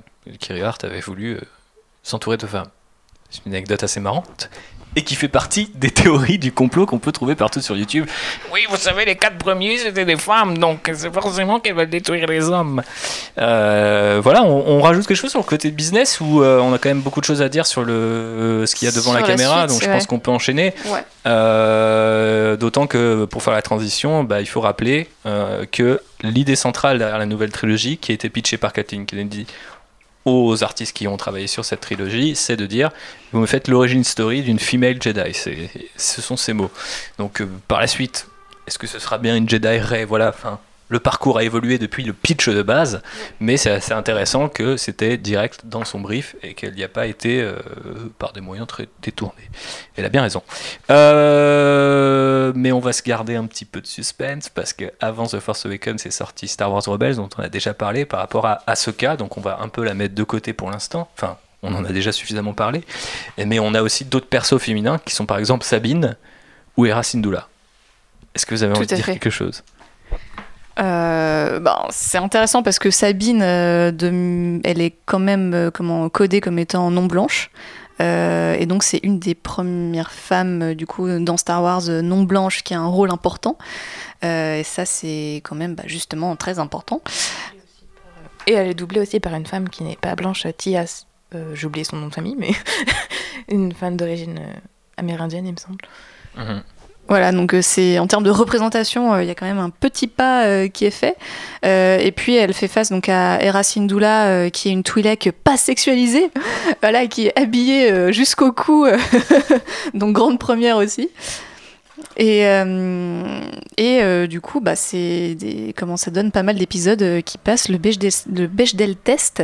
euh, Le Bechdel a, test, c'est quoi? Alors le Bechdel test, euh, donc c'est un, test qui a été euh, inventé par euh, Alison Bechdel dans une de ses BD où comment euh, elle explique que on peut euh, ça permet de mesurer à peu près l'importance des femmes dans un film. Alors c'est pas parfait mais c'est un instrument qui peut être euh, assez intéressant quand on fait de l'analyse sur un grand nombre de films à la fois. En gros, le test se passe en trois étapes. Première étape, est-ce qu'il y a plus d'un personnage féminin qui est nommé pendant le film? Déjà, on se rend compte qu'il y a pas mal de films qui ne passent pas cette première étape. Deuxième étape, est-ce qu'elles se parlent entre elles? Troisième étape, est-ce qu'elles se parlent entre elles de autre chose qu'un personnage masculin? Et alors là, euh, vous pouvez aller voir, il y a un, site internet hein, qui recense en fait euh, euh, la plupart des films qui sortent, enfin là, des films voilà, qui font le top du box-office et qui décortique un petit peu ben, quelles sont les étapes de ce test que chaque film passe. Et on se rend compte qu'en fait, ben, il n'y en a pas beaucoup qui passent les trois étapes à la fois. Et là, du coup, bah, c'est intéressant parce que. De, Notamment la trilogie originale. Oui, et le- la prélogie aussi, je pense, hein, dans la foulée. Et même dans la post- post-logie aussi, hein, c'est dans The Force Awakens, euh, bon, à part la scène entre Rey et Maz, mais sinon, c'est. Oui, à du coup, chaque film, il y en a une scène. donc Du coup, techniquement, ça, ça, passe, passe, mais, mais tout c'est- juste. c'est la limite du test, quoi. Voilà, oui, mais c'est- pas parfait, mais ça permet de, de se rendre compte de l'importance qu'on donne aux personnages féminins et surtout au fait qu'elles aient leur propre arc narratif, leur propre motivation. Euh, Ce qui est le cas dans Rebels. et ce qui est le cas, euh, je trouve quand même relativement dans Rebels, euh, qui du coup bah, se traduit par l'interaction en fait de plusieurs personnages féminins à l'écran, euh, ce qui est euh, dans plusieurs scènes, ce qui est une première pour pour l'univers Star Wars. Dans Rebels, on voit aussi euh, pas mal de, comment dire, de stormtroopers ou d'officiers impériaux. euh, on a aussi euh, le gouverneur Price. en fait, des personnages féminins qui commencent sous l'ère Lucasfilm à apparaître dans des rôles un peu fonction, un peu anodins, mais histoire de dire, c'est pas normal qu'un empire galactique n'emploie pas des femmes ou à ce genre de poste en fait. Et on retrouvera ça dans The Force Awakens avec de temps en temps des les fameux ingénieurs de- du First Order ou les Stormtroopers qui parlent avec des voix féminines même si ce sont des personnages non nommés en fait. J'imagine, enfin, en tout cas, moi ça me paraît aussi im- important d'avoir cette espèce de représentation par défaut quoi, dans, dans le background. Quoi. Parce Tout que à fait. c'est bien d'avoir des persos au premier plan, mais si c'est du coup, si on vire à la schtroumpfette, puisque c'est le terme consacré, c'est un peu étrange aussi. Euh, ouais, donc Rebels a fait quand même beaucoup d'efforts. euh, Enfin, beaucoup d'efforts. Je sais pas si c'était volontairement des efforts ou juste euh, il y a eu une envie de créer des persos féminins parce que c'était aussi le moment. Mais... Ouais, je pense que c'est, enfin, c'est conscient en fait, hein, de quand, quand on est dans une industrie comme ça qui est autant dominée par un regard masculin et par une narration au masculin, euh, c'est un, ça demande un vrai effort de mettre en place des personnages féminins et je pense qu'il il faut le, saluer. Et tout au long de, la série d'ailleurs euh, il y en a d'autres qui se rajoutent. Euh, ben, il y a la, famille de Sabine avec sa maman qui a un rôle important. Elle, comment toute la troupe là rencontre quand même de temps en temps d'autres personnages féminins. Et, c'est comment? C'est positif et ça comment? Ça pave la voie pour euh, pour les films plus tard La transition est donc faite avec The Force Awakens, Rey, Daisy Ridley, on en pense quoi? Euh, bah, Et puis bien sûr la réception avec la Marissou qui sera la deuxième partie de ces, de ces deux petits passages. Ouais, euh, moi j'étais j'étais ravie de euh, d'apprendre. Je me rappelle quand il y avait les premières rumeurs autour du film, etc., que ça allait être euh, une Jedi euh, sur grand écran. Euh, C'était un truc qu'on n'avait ben, jamais vu hein, en live action euh, euh, auparavant. Euh, et moi j'ai, enfin, j'étais vraiment ravie et limite j'y croyais pas en fait. Enfin, jusqu'au moment où euh, on voyait les bandes annonces et au moment où je me suis retrouvée dans ma salle de cinéma, euh, je me suis dit non, mais en fait, euh, c'est pas vraiment elle qui est au centre de l'histoire. Et, voilà, donc. euh, Il faut dire qu'il n'y a aucune bande-annonce qui la mettait au centre de l'histoire. Oui. Parce que jusqu'à la dernière bande-annonce, c'est Finn qui portait le sabre laser. Et, et je pense qu'il y avait une volonté aussi de, de, de faire croire que c'était c'était pas forcément elle. Et en fait, c'était tellement, tellement fait avec peu de subtilité qu'il y a des gens qui se sont énervés en disant Ok, vu qu'ils mettent le sabre à Finn, bah, je suis sûr que c'est elle l'héroïne, donc j'irai pas voir le film. J'avais trouvé ça génial. C'est genre, c'est tellement pas subtil que les mecs qui veulent pas voir le film, ils le veulent déjà pas le voir alors qu'il est pas sorti. Voilà. Après, sur le personnage de Rey en lui-même, euh, je le trouve, euh, je le trouve assez chouette, euh, peut-être euh, trop, comment, presque trop lisse en fait dans ce premier épisode en tout cas. On sent qu'il y a une volonté de bien faire qui, est tellement présente que parfois le personnage paraît presque un peu un peu bloqué en fait dans, ses limites mais enfin c'est quand même génial enfin c'est ouf le sentiment de de voir euh, comme ça euh, une nana Jedi, de suivre son histoire, de ses états d'âme, euh, de, de la voir toute seule à l'écran vivre sa vie et avoir sa propre vie. Genre, c'est un truc qui est fou, quoi. C'est ça, vivre sa propre vie, c'est-à-dire que dans le premier épisode, on te dit clairement on ne sait pas d'où elle vient. Et je trouve que ça, ça rajoute au sentiment d'identification qu'on a envers elle, c'est-à-dire que elle n'est pas définie par son background, elle n'est pas définie par ses parents, elle est seulement définie par ses qualités, par euh, les compétences qu'elle développe et euh, qu'elle a déjà, n'en déplaise aux partisans de la théorie de la Marissou. Et, euh, et c'est ça que j'ai trouvé intéressant, c'est qu'au final, elle a, elle a un parcours qui peut sembler assez générique à la recherche un peu de ses origines, mais ça fonctionne parce que c'est exactement le même parcours ou presque que peut avoir n'importe quel personnage masculin qui aurait été à sa place. On aurait pu avoir la même chose avec Luke, par exemple. Et c'est vrai que souvent des gens ont dit oui, mais regardez, Luke, quand il, commence euh, dans la trilogie originale, il n'a pas beaucoup plus de qualité que Rey, et pourtant personne n'a gueulé. Et c'est vrai que c'est une comparaison qui revenait assez souvent et que je trouve assez, assez juste, euh, mine de rien. Oui, exactement, parce que finalement, euh, que ce soit Anakin, Luke ou Rey, ils commencent un petit peu tous de nulle part, finalement. Faut bien commencer quelque Et part. C'est hein. ça. Et moi, j'étais très contente de voir un personnage féminin qui n'était pas une princesse ou une reine ou une sénatrice, finalement. euh, Et elle, elle galère, elle a une vie, elle galère, et, mais elle s'en sort, c'est une femme indépendante. Et du coup, c'était super valorisant de voir ça. Euh, même si après, c'est vrai que dans la mise en scène, parfois, on peut reprocher aussi, peut-être qu'ils voulaient mettre trop en avant, genre pour pointer, regardez, c'est une femme. Parce que j'avais compté pour mon mémoire, euh, pendant 13 fois dans le film, il, il appelle donc la fille.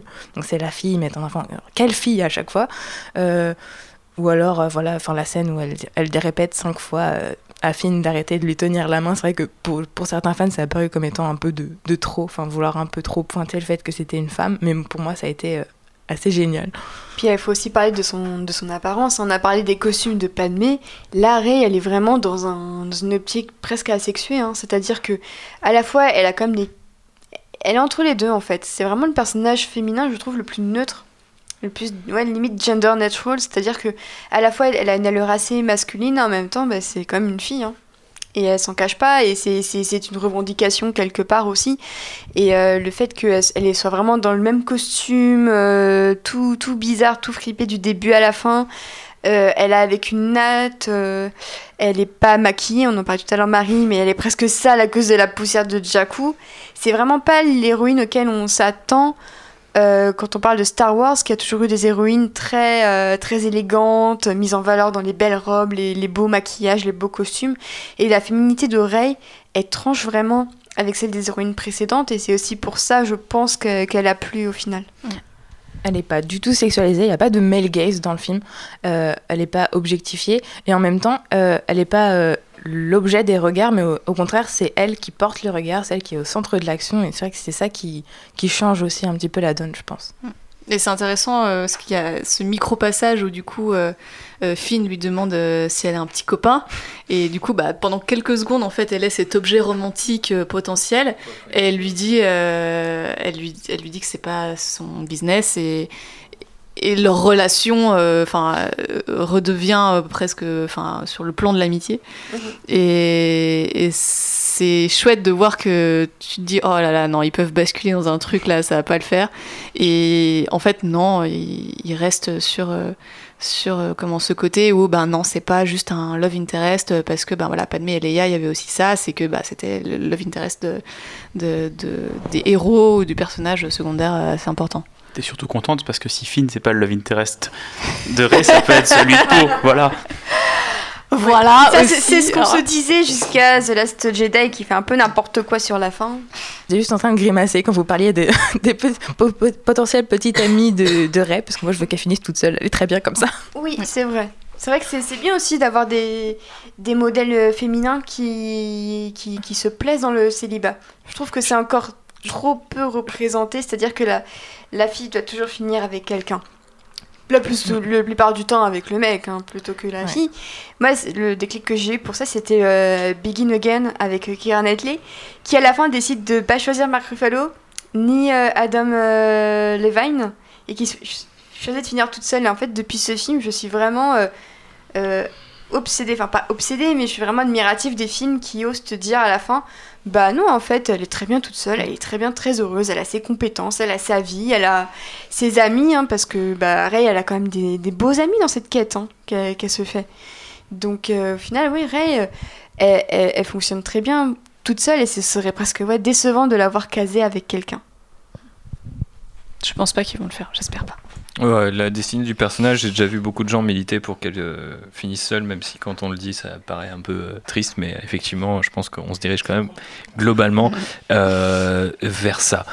On peut parler aussi euh, de Maz. Alors, on a déjà parlé du trope derrière tout ça, à savoir Lupita Nyong'o qui est du coup déguisé en animal, euh, enfin en, en alien en alien CGI-isé, euh, personnage un peu, euh, enfin même carrément fonction dont on n'a pas appris grand-chose depuis non plus. Mhm. Euh, donc je sais pas s'il est vraiment nécessaire de revenir plus que ça sur le perso, sachant qu'on a déjà un petit peu étudié le trope et pourquoi euh, il est chelou. Je la trouve très mystérieuse. Je m'attendais à plus de réponses sur son personnage dans euh, The Last Jedi.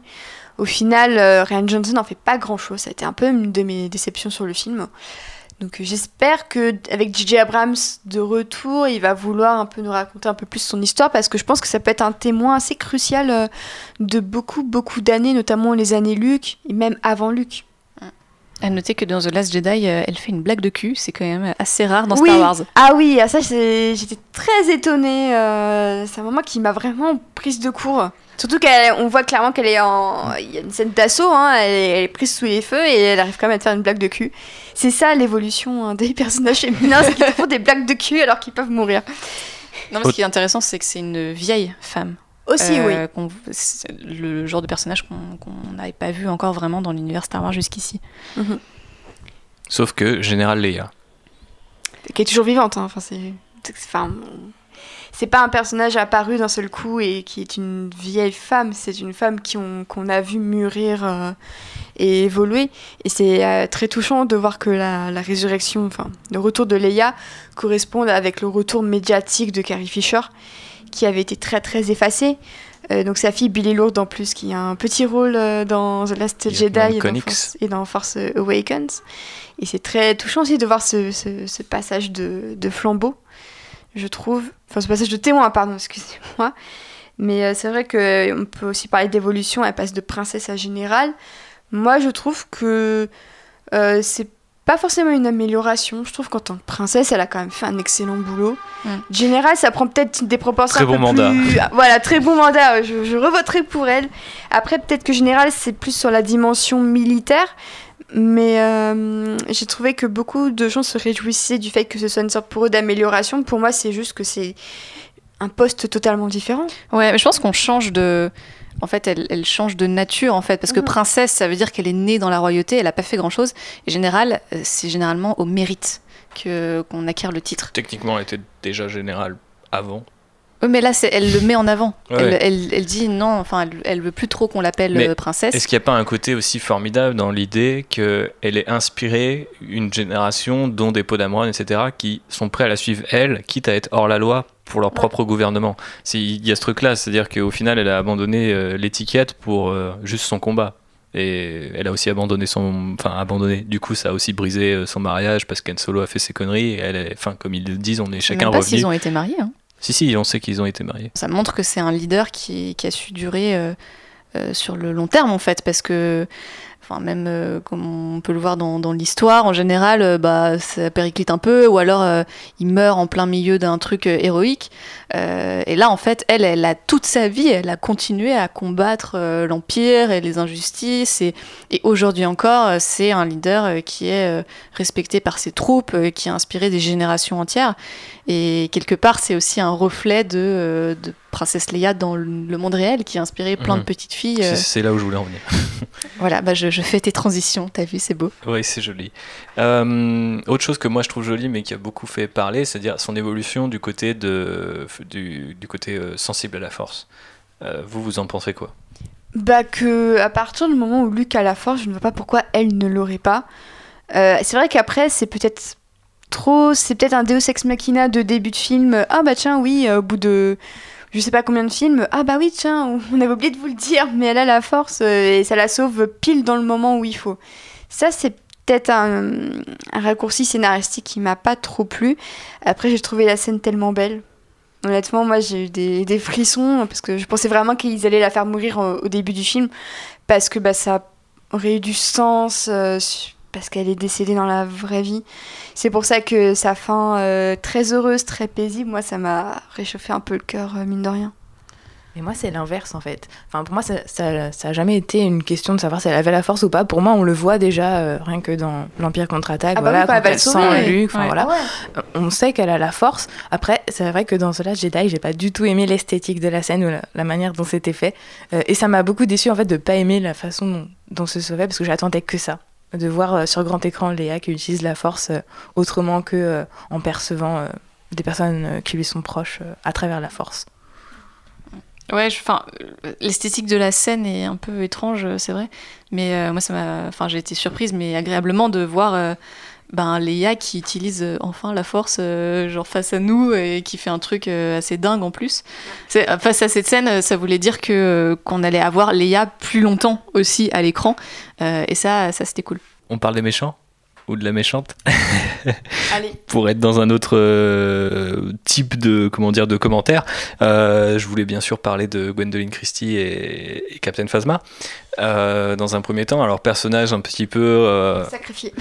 Alors, vo- alors voilà, c'est marrant, c'est le terme que j'allais employer, mais justement pour dire que j'ai du mal, moi personnellement, à comprendre ce truc-là, parce que pour moi, il y a toujours eu dans Star Wars ces personnages nommés euh, à qui on invente des backstories énormes, alors qu'ils sont là 17 secondes à l'écran, donc ça ne me choque pas plus que ça.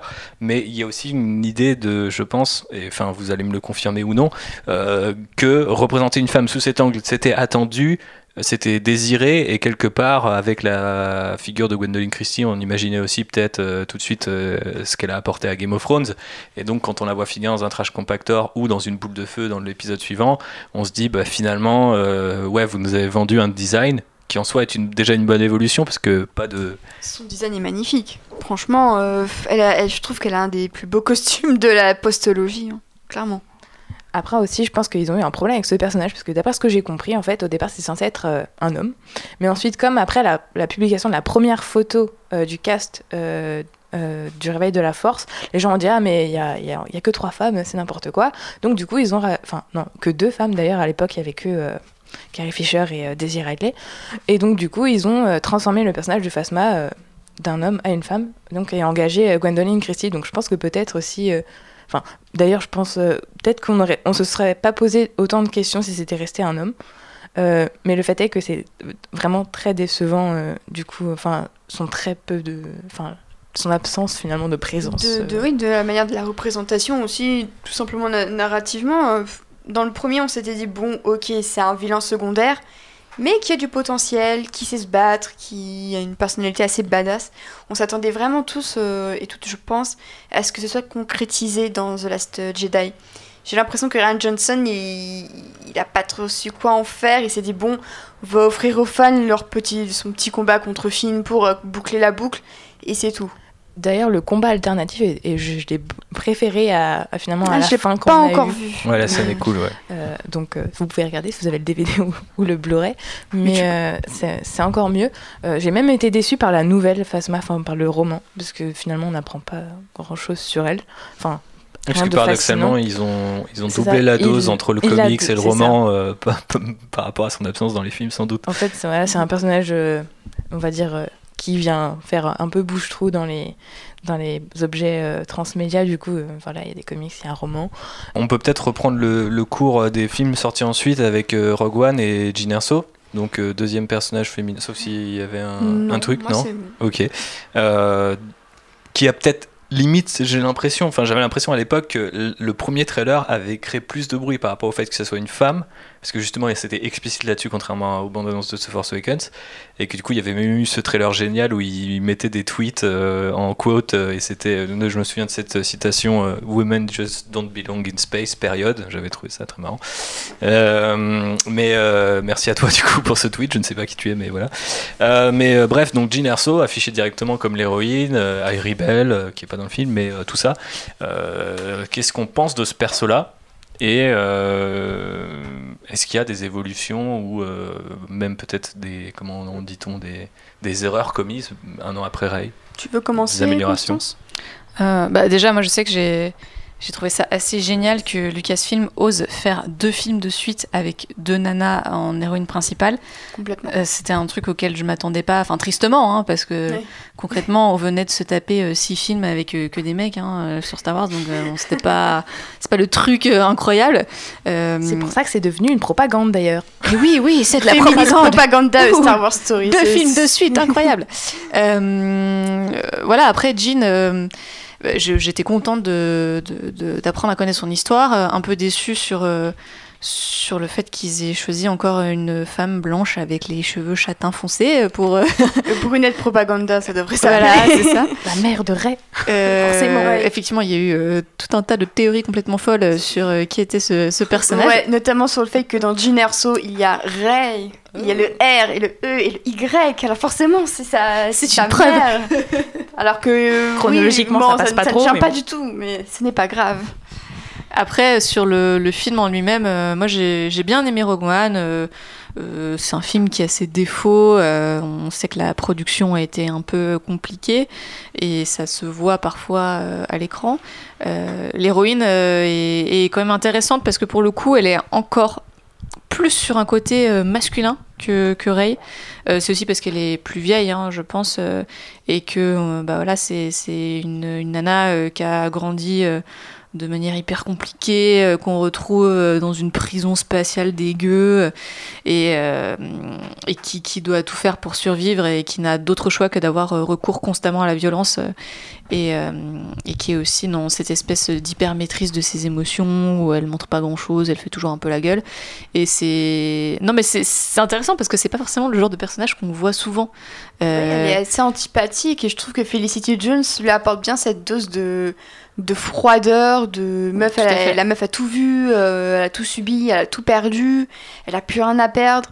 Et d'un seul coup, alors c'est peut-être un peu trop rapide narrativement, mais elle se trouve une cause pour laquelle se battre et mourir. Euh, et puis c'est vrai que ça peut paraître un peu abrupt euh, le fait que d'un seul coup, euh, elle se met à faire des grands discours pour inspirer tout le monde.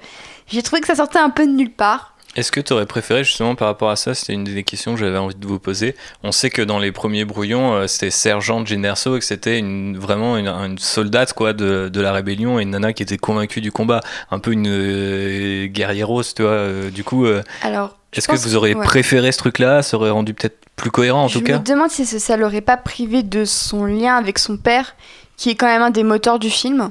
Encore une fois, cette obsession avec la, la filiation, la, par- la parentalité, les darons, euh, surtout quand c'est Mads Mikkelsen. Mais euh, du coup, je pense que je pense que c'est ouais, on se serait retrouvé avec des défauts différents. Je pense que si elle avait été vraiment engagée dans la résistance, ça aurait été une très bonne idée. Moi, je pense que j'aurais peut-être plus cru en ses speeches, j'aurais peut-être plus cru en son parcours. Après, si elle est déjà dans la résistance, qu'est-ce qu'elle aurait découvert? Quel aurait été son chemin initiatique avec le film, vu qu'elle connaît déjà la résistance? Et on sait déjà qu'elle serait prête à mourir pour. Quel rebondissement ça aurait pu apporter à son, à son parcours? Puisque, avec tous les défauts que Rogue One a au niveau du scénario, Jyn Erso, elle passe de quelqu'un qui ne se bat pour rien, ou juste pour sa gueule, à quelqu'un qui se bat pour toute une galaxie, pour euh, plein de planètes. Et c'est vrai que ça reste quand même une figure encore assez tragique, encore cette, cette, euh, cette figure du sacrifice euh, féminin qu'on voit beaucoup, trop limite dans Star Wars. Mais euh, je pense qu'on aurait perdu en change ce qu'on aurait gagné ailleurs. Donc au final, je pense que les deux options manquaient chacune de, de subtilité, de nuance. Moi, j'aurais bien vu un entre-deux, justement, euh, peut-être une rebelle, mais qui aurait commencé à douter de sa, de sa cause, et puis finalement, après les découvertes sur son père, ça, lui aurait redonné un peu euh, foi en sa cause. Parce que du coup, je pense que ça aurait peut-être permis aussi de développer plus les personnages au lieu de justement d'avoir cette impression qu'on passe euh, du coq à l'âne, finalement. Enfin, Mm. Et euh, ce qu'on peut souligner euh, par contre sur son apparence, c'est que pour le coup, elle a un costume euh, qui est hyper pratique, Ouais. qui qu'elle n'est pas sexualisée et qu'elle n'a pas de, de love story non plus avec son partenaire masculin à l'écran. alors que, alors que c'était pas loin. Il y a quelques petits regards inamourés, mais je trouve qu'on reste dans une dimension assez pacific crime, c'est-à-dire qu'on on- la, la romance n'est pas interdite, elle n'est pas montrée. Mais tu sens que si les deux personnages pouvaient se pécho, s'il y avait moyen, ils le feraient euh, gentiment, joyeusement. J'apprécie vraiment qu'on laisse aux fans euh, la possibilité La de penser ce qu'ils veulent. S'ils veulent pas penser qu'il n'y a rien, enfin s'ils veulent penser qu'il y a rien entre eux, bah tant mieux. Et s'ils veulent au contraire penser qu'ils sont tombés amoureux, et ben ils, ils peuvent. Ils peuvent aussi. ouais. Et par contre, encore une fois, euh, gros syndrome de la schtroumpfette. C'est la seule. parce que c'est la seule nana. Et il me semble qu'il y a des stats sur le film où en fait elle a, elle a pas de- Ouais. de- tant de paroles euh, tant que ça. euh. D'ailleurs, c'est ça, voilà. Alors elle, elle prononce euh, 1045 mots, alors que Cassien, il en prononce, il en- il en prononce 1355. Et en- donc en tout, il y a 80 91% des personnages du film qui sont des hommes, et il, il parle pendant 83% euh, du film. Donc, euh, enfin, pour le coup, bon, ok, on a une femme au centre du film, mais elle est loin d'occuper euh, la place centrale. C'est ça, on a, on a elle et Mon Mothma C'est paradoxal. Ouais. Voilà, Oui. Mothma qui qui est même pas une création, hein, c'est juste un retour en fait. Donc euh, pour moi, ça brise un petit peu l'effet de oh, on a deux femmes, ouais. Enfin, on a, une Surtout, créa- on a euh, une création originale et que je trouve assez chouette et que j'aurais aimé qu'on explore davantage. Pour moi, Jyn avait un bon potentiel, même si sa fin est logique et que je trouve assez osé que Disney se décide à dire bon bah écoutez, on va tuer tout le monde à la fin. hein, euh. On voit aussi un peu Leia, mais de manière assez chelou, hein, enfin, avec de la motion capture. Mais euh, c'est vrai que Mon Mothma aussi, pour le peu qu'elle apparaît, je sais pas, je suis un peu mitigée. Même beaucoup. Et si on passe à Rose euh, et Paige, vite fait, euh, Tico de The Last Jedi, est-ce que vous êtes tout aussi mitigé ou pas?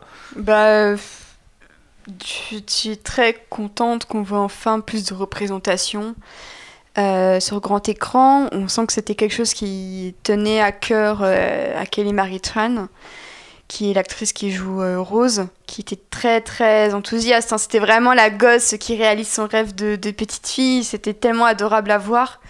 Euh, on peut parler aussi de son harcèlement sur les réseaux sociaux. Elle a dû quitter les réseaux sociaux Tout comme Désiré Dudley avant elle. voilà, bizarrement que des, que des femmes. On se demande bien pourquoi. Euh, c'est vrai que c'est. Mm, Ouais, c'est. C'est pas révolutionnaire, mais c'est a plus d'un titre. C'est quand même assez marquant, puisque euh, c'est quand même le rôle féminin le plus important du film, à égalité avec, euh, avec Rey.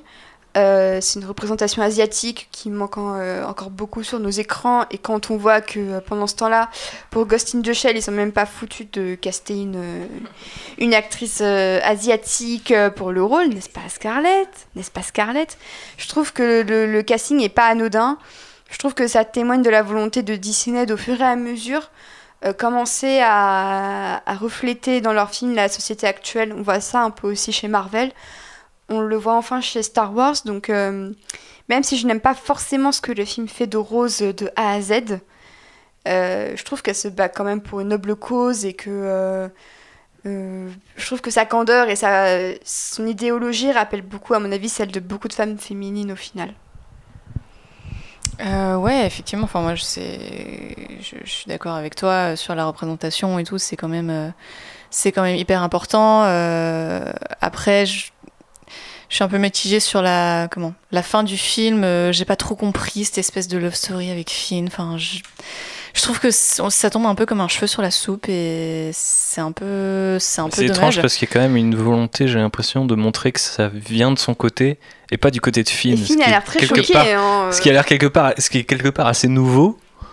Ce qui quelque part alimente aussi un peu la théorie euh, Ponamron euh, euh, Finn malgré tout, mais euh, je sais pas. Enfin, euh, j'avais l'impression qu'ils avaient voulu faire cet effort-là.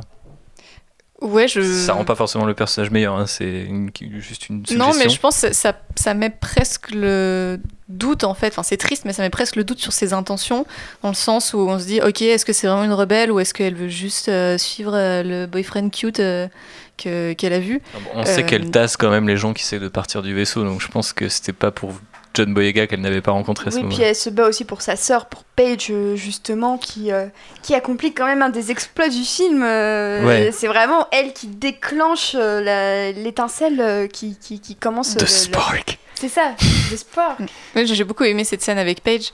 Euh, bon, c'est un peu triste de noter qu'elle s'inscrit dans cette grande lignée euh, des femmes, sœurs, mères euh, qui se font buter dans Star Wars. hein, euh. Mais Est-ce que ça aurait pas été intéressant dans un autre What If après celui de Generso, justement d'avoir les deux On- n'a jamais eu euh, une fratrie en fait à l'écran. euh, Enfin, je veux dire, euh, il y avait bien sûr Luke et Leia, mais je veux dire, Pas de sororité. ils sont pas. on a pas de sororité. Ouais, Oui. voilà. Non, mais je veux dire, en plus, il y, a- il y a personne qui est là en mode genre, ouais, je me bats avec mon frère et tout, tu vois. Alors que ça paraît logique que dans ce genre de combat, il y ait des familles en fait qui sont engagées. D'ailleurs, Podamron vient d'une famille de, de rebelles, tu vois. Donc, euh, est-ce que ça aurait pas été cool, limite, qu'elles partent toutes les deux avec euh, Finn ou, enfin, je sais Bah, pas. si, il, semble que j'ai vu pas mal de gens euh, proposé un autre euh, perso, sur les quoi. réseaux sociaux euh, justement dire que ben, c'était un peu dommage parce que euh, le personnage de Paige avait l'air assez cool. Enfin, rien que l'action qu'elle mène, ça montre qu'il y a certains, euh, un certain courage, euh, une volonté qui a l'air assez dingue euh, derrière ce personnage. Et du coup, ben, voilà, on n'en voit que euh, deux minutes euh, à l'écran.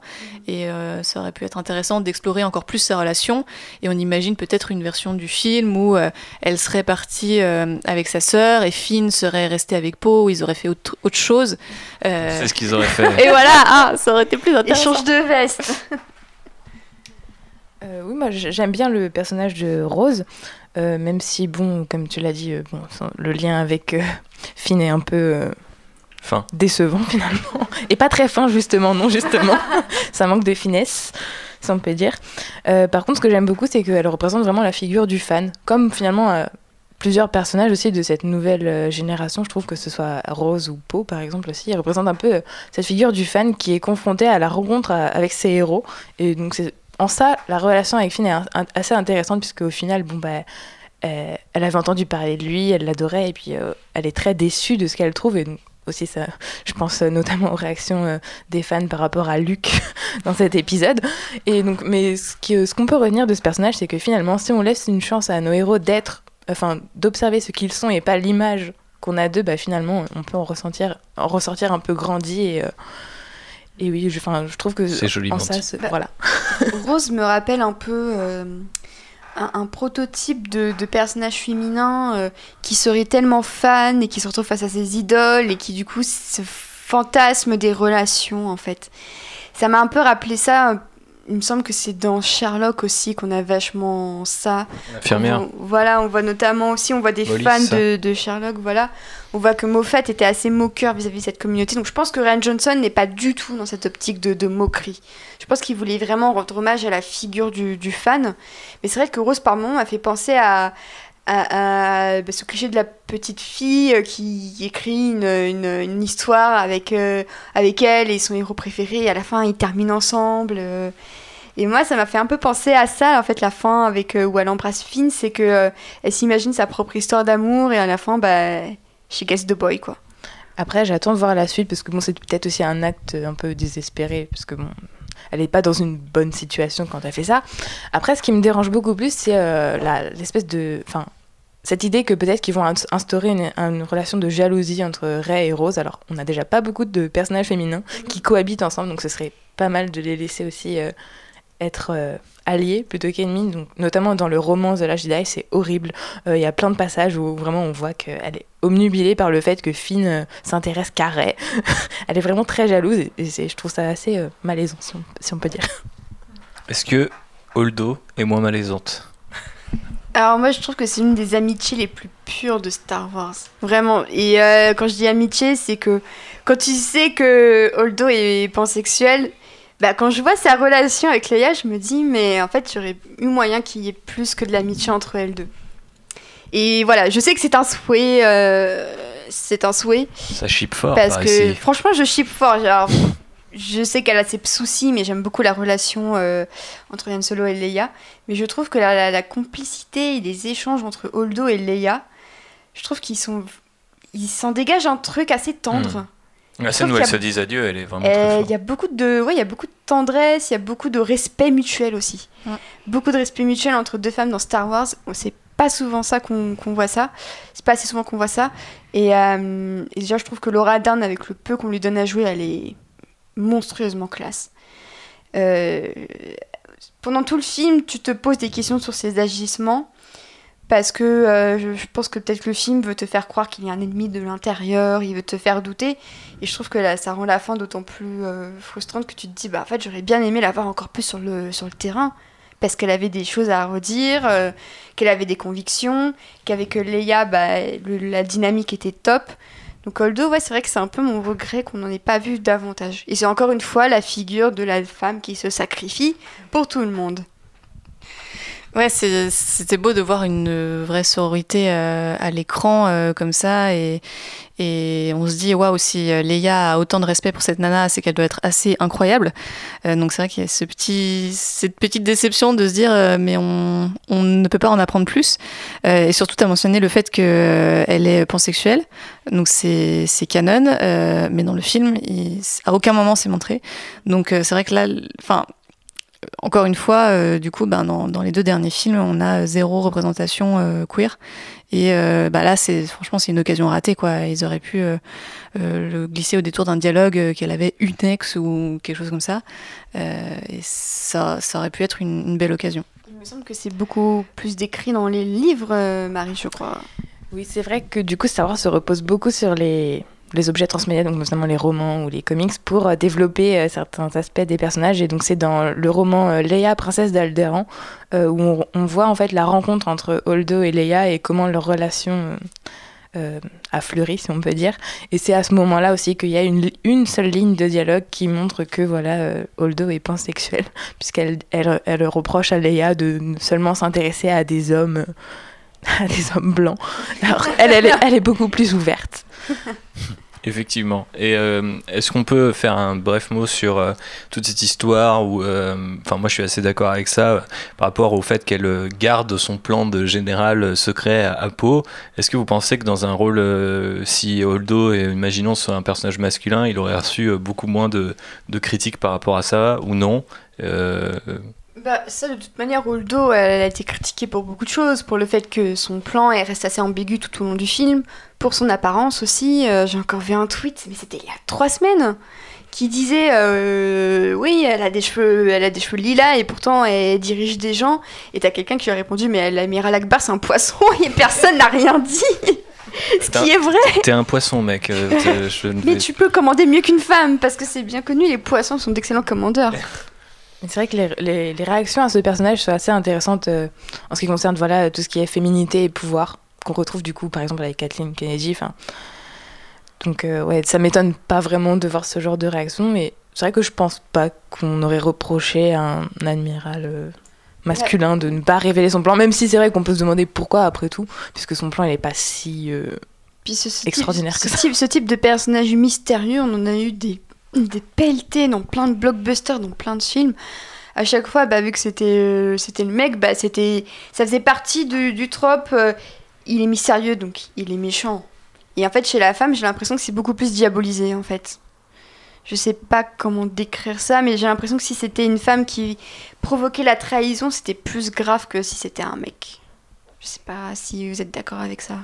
Ouais, je pense qu'il y a de ça et, et, euh, comme tu le disais, il y a aussi euh, ben, le fait qu'elle soit très féminine et que pourtant elle a en fait un comportement de général où elle remet à la place, euh, à sa place euh, Podameron. Enfin, j'ai beaucoup d'amour pour Podameron, mais Elle a raison un je peu quand même. Elle a raison, elle a raison et limite euh, t'es là genre Ah, bien fait pour toi. Le mec il se croit au-dessus de tout le monde et Bah, Il y a euh, quand même une scène de mansplaining dans The Last Jedi tente- il tente- qui est assez explicite quoi. C'est ça. Il- Je t'explique comment on fait. Euh, non, en fait, t'es capitaine. Non, Bah- c'est ça, t'es- commandant. Non, en fait, t'es capitaine, ça. C'est vrai. Voilà, et en fait, elle a tous les droits. Euh, ils sont dans une situation de crise. Euh, Leia lui donne euh, les pleins pouvoirs. Bon, bah voilà, c'est elle qui gère le truc et, et les, les- les soldats qui sont en dessous d'elle, ils n'ont pas leur mot à dire. Euh, et c'est ça qu'on lui reproche, en fait, c'est d'exercer le pouvoir légitime qu'elle a et même de faire preuve de violence, du coup, parce qu'elle elle met. euh, Non, c'est Leia qui met une baffe à Podameron. Oui, quand elle se réveille. Voilà. Et après, il tire dessus. Voilà, donc c'est euh, chose qu'on a aussi reproché à Léa, d'ailleurs, euh, je- j'ai vu passer des trucs euh, là-dessus. Euh, donc voilà, enfin, en fait, c'est malheureusement euh, ce- ces reproches vieux comme le monde euh, qu'on fait aux femmes qui utilisent le pouvoir euh, ou, la, ou la violence pour, euh, pour asseoir leur légitimité euh, et qui, qui sont critiquées pour ça. Il y a une anecdote trop que je trouve trop trop mignonne, c'est que Laura Dern, on la voyait sur le tournage, quand elle tirait avec son blaster, elle ne pouvait pas s'empêcher de faire les Oui, piou piou qu'ils ont dû couper au montage. Et en fait, je trouve ça vraiment super mignon de de, de- de voir l'actrice à ce point impliquée, et, euh, surtout quand on sait ce qu'elle implique, ce qu'elle euh, ce qu'elle implique derrière, quand on voit la portée intense de la scène, puisque c'est une de ses dernières scènes en plus, il me semble. Oui, c'est possible. Et euh, de savoir que l'actrice faisait piou piou piou et qu'ils ont dû tout couper, moi je trouve que c'est. Je trouve ça trop mignon. C'est pas la seule à faire euh, des petits bruits. hein, euh, Oui, je sais. Ewan McGregor a fait Aussi, ses bruits de oui, sabre avec laser aussi. euh. laser. J'adore particulièrement Harrison Ford qui fait juste pan, pan. Ouais. C'est génial. Mais euh, enfin, ce qui est intéressant euh, avec les réactions, que ce soit à Holdo, Ray, Leia, Jean, enfin tout ça, c'est que en fait, je pense aussi que c'est en réaction, en réaction au fait que ces nouveaux films, ils redéfinissent aussi la question de la masculinité. Qu'est-ce que c'est qu'être un héros quand on est masculin Parce qu'il y a, il y a, je vois aucun personnage masculin qui incarne euh, vraiment euh, l'archétype du héros euh, tout puissant, enfin qui viendrait sauver la mise. Euh, voilà, Podameron, il est, il est faillible. Finn, c'est pas le plus courageux des héros. il, a voilà. pas- il a passé, il a passé pas mal de temps dans le coma hein, quand même. C'est ça. Bon, bah, dans Le Réveil de la Force, il y a Han Solo, mais bon, c'est un héros vieillissant qui est plus du tout ce qu'il était avant. Voilà, on nous montre, enfin, et Luke, j'en parle même pas. Donc, euh, je pense que c'est aussi la combinaison du fait que, voilà, on nous montre des femmes et le fait qu'on redéfinisse aussi ce que c'est que d'être euh, un homme euh, dans un mouvement Un de. homme blanc, hein, tu peux le dire. Un homme blanc. si c'était héros, un homme blanc, si c'était héros, il est la totale. un homme blanc cisgenre hétérosexuel dans une situation voilà où il faut que qu'il y ait des héros finalement. Puis il y a aussi une nouvelle forme de masculinité qui s'installe, notamment je pense à Ben. Enfin, pour moi, euh, Kylo Ren, c'est une nouvelle forme de masculinité qui est moins sûre d'elle et qui est davantage influencée et influençable par les anciennes générations. Ils sont en perte de repère parce que c'est une société où on déconstruit progressivement les stéréotypes de genre euh, qu'on a, qu'on a pris euh, à tous les gosses pendant des décennies des décennies hein, et qu'on porte encore un peu en nous, mine de rien. Et Star Wars le montre très bien qu'il y a encore certains stéréotypes qui sont, euh, qui sont bien présents. Et je trouve que Ben incarne justement ce, côté bah, est-ce que je me tourne vers le passé où il y a des valeurs peut-être plus macho, peut-être plus, plus conserva- conservatrices Ou est-ce que je me tourne vers le futur qui est en plus incarné par une femme? Quitte à, à redéfinir ma place en tant qu'homme au sein de la société. Mais je pense qu'aussi, euh, il y a beaucoup de gens qui aiment pas Kylo Ren en tant qu'antagoniste, parce que justement, c'est un méchant qui est dans l'hyper-émotivité. euh, Enfin, vraiment. C'est un petit jeune ado, Il, en il est basé sur les émotions et c'est pas du tout ce à quoi on était euh, habitué avec Dark Vador. Enfin, c'est pas. Bah, après, Anakin aussi joue beaucoup sur les émotions parce que c'est quelqu'un qui se laissait emporter justement par son tempérament brutal. Et euh, bah, d'ailleurs, on peut le dire quand même que Kylo a un peu hérité du, du, du caractère de son, de son grand-père. Mais c'est vrai qu'il y a toute cette violence euh, très propre aux personnages masculins euh, principaux de, de Star Wars. euh, qui se fait à l'encontre des femmes, puisqu'il y a quand même une scène de torture hein, où Kylo il torture Rey. Et, Scène d'ailleurs qui est, enfin, qui est presque une métaphore pour le viol. Enfin, quand Ouais, qui rentre dans son esprit. Il rentre dans son esprit, euh, elle est attachée et qui lui dit euh, je peux prendre tout ce que je veux. Euh, bon, c'est plus, ou- enfin, c'est pas très subtil quoi. C'est pas subtil du tout, donc c'est pour ça que je trouve que Star Wars, malgré ses limites, montre quand même à quel point la masculinité peut être toxique si elle est exercée de manière coercitive contre les femmes. Après, j'aime bien aussi, voilà, c'est pour ça que j'aime beaucoup Kylo, j'aime beaucoup son évolution dans le 2. C'est parce qu'à la fois, il a une masculinité plus affirmée, donc la scène où il est forcément torse nu, il est très confiant dans sa virilité, et en même temps, il, il garde quand même cette approche très, très dans les, dans les émotions, les Sensible, sentiments. ouais. Il, a, il, il, il- il crée un lien avec Rey. Il crée un lien avec ce qui peut être le futur plus féminin, et c'est ça que je trouve assez intéressant. Et c'est pour ça que le fait qu'il tue euh, Snoke, il, pour moi, il tue une forme de, de passé, de, de, de, de, de valeurs qui ne correspondent plus à ce que la société est actuellement, mais il veut en créer d'autres qui sont dangereuses, mais d'une autre manière. Mais je pense notamment aux incels, euh, cette communauté d'hommes euh, extrêmement euh, misogynes et toxiques en mode, euh, contre, contre les femmes.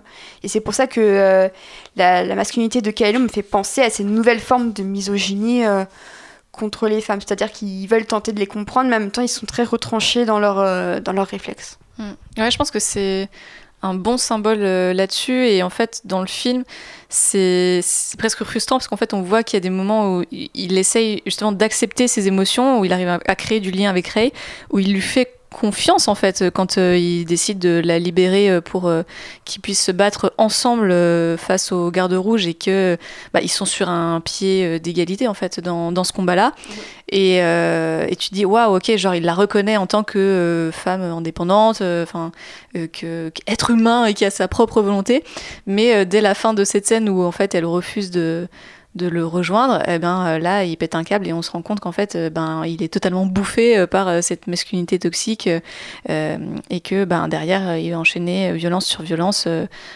contre ce pauvre Hux d'ailleurs qui est le premier arrivé sur la scène. Puis il a aussi voulu tuer sa mère. Bah oui mais non du coup. Oui, mais non, car ce n'est pas le sujet du jour. on fera un podcast sur Kylo Ren quand on aura vu l'épisode 9, car Ok. c'est un Ah bah donc, personnage rendez- fascinant. rendez-vous dans, dans un an et demi. Voilà, voilà, C'est par bon, on a le temps. Moi, je note dans mon agenda. Préparez vos notes. Euh, a priori, il y a des choses. Non, mais cela dit, euh, parenthèse très intéressante, mais il faut qu'on avance parce que ce podcast est déjà plus long que ceux qu'on a déjà fait avant, Ah, je mais pense. Il y a tellement de choses à dire. Mais il y a des choses Mais à oui. dire aussi sur Solo. Alors euh, peut-être qu'on peut faire vite parce que Marie est attendue d'une part et que Avec ce un film gâteau. est nul à chier. Euh, non, mais euh, du coup, on a quand même eu. euh, alors forcément, Kira, encore une brunette britannique euh, incarnée par la brunette britannique par excellence euh, du moment et, qui est euh, Emilia Clarke qui aurait pu avoir un look un peu plus punk, un peu plus voilà, on est des enfants de la street et, on fait quelque chose de, de, bien. Alors qu'en fait, finalement, elle a un design un peu classique, femme fatale, sexualisée, comme on l'a dit. Vous me coupez si vous avez envie de rajouter quelque chose.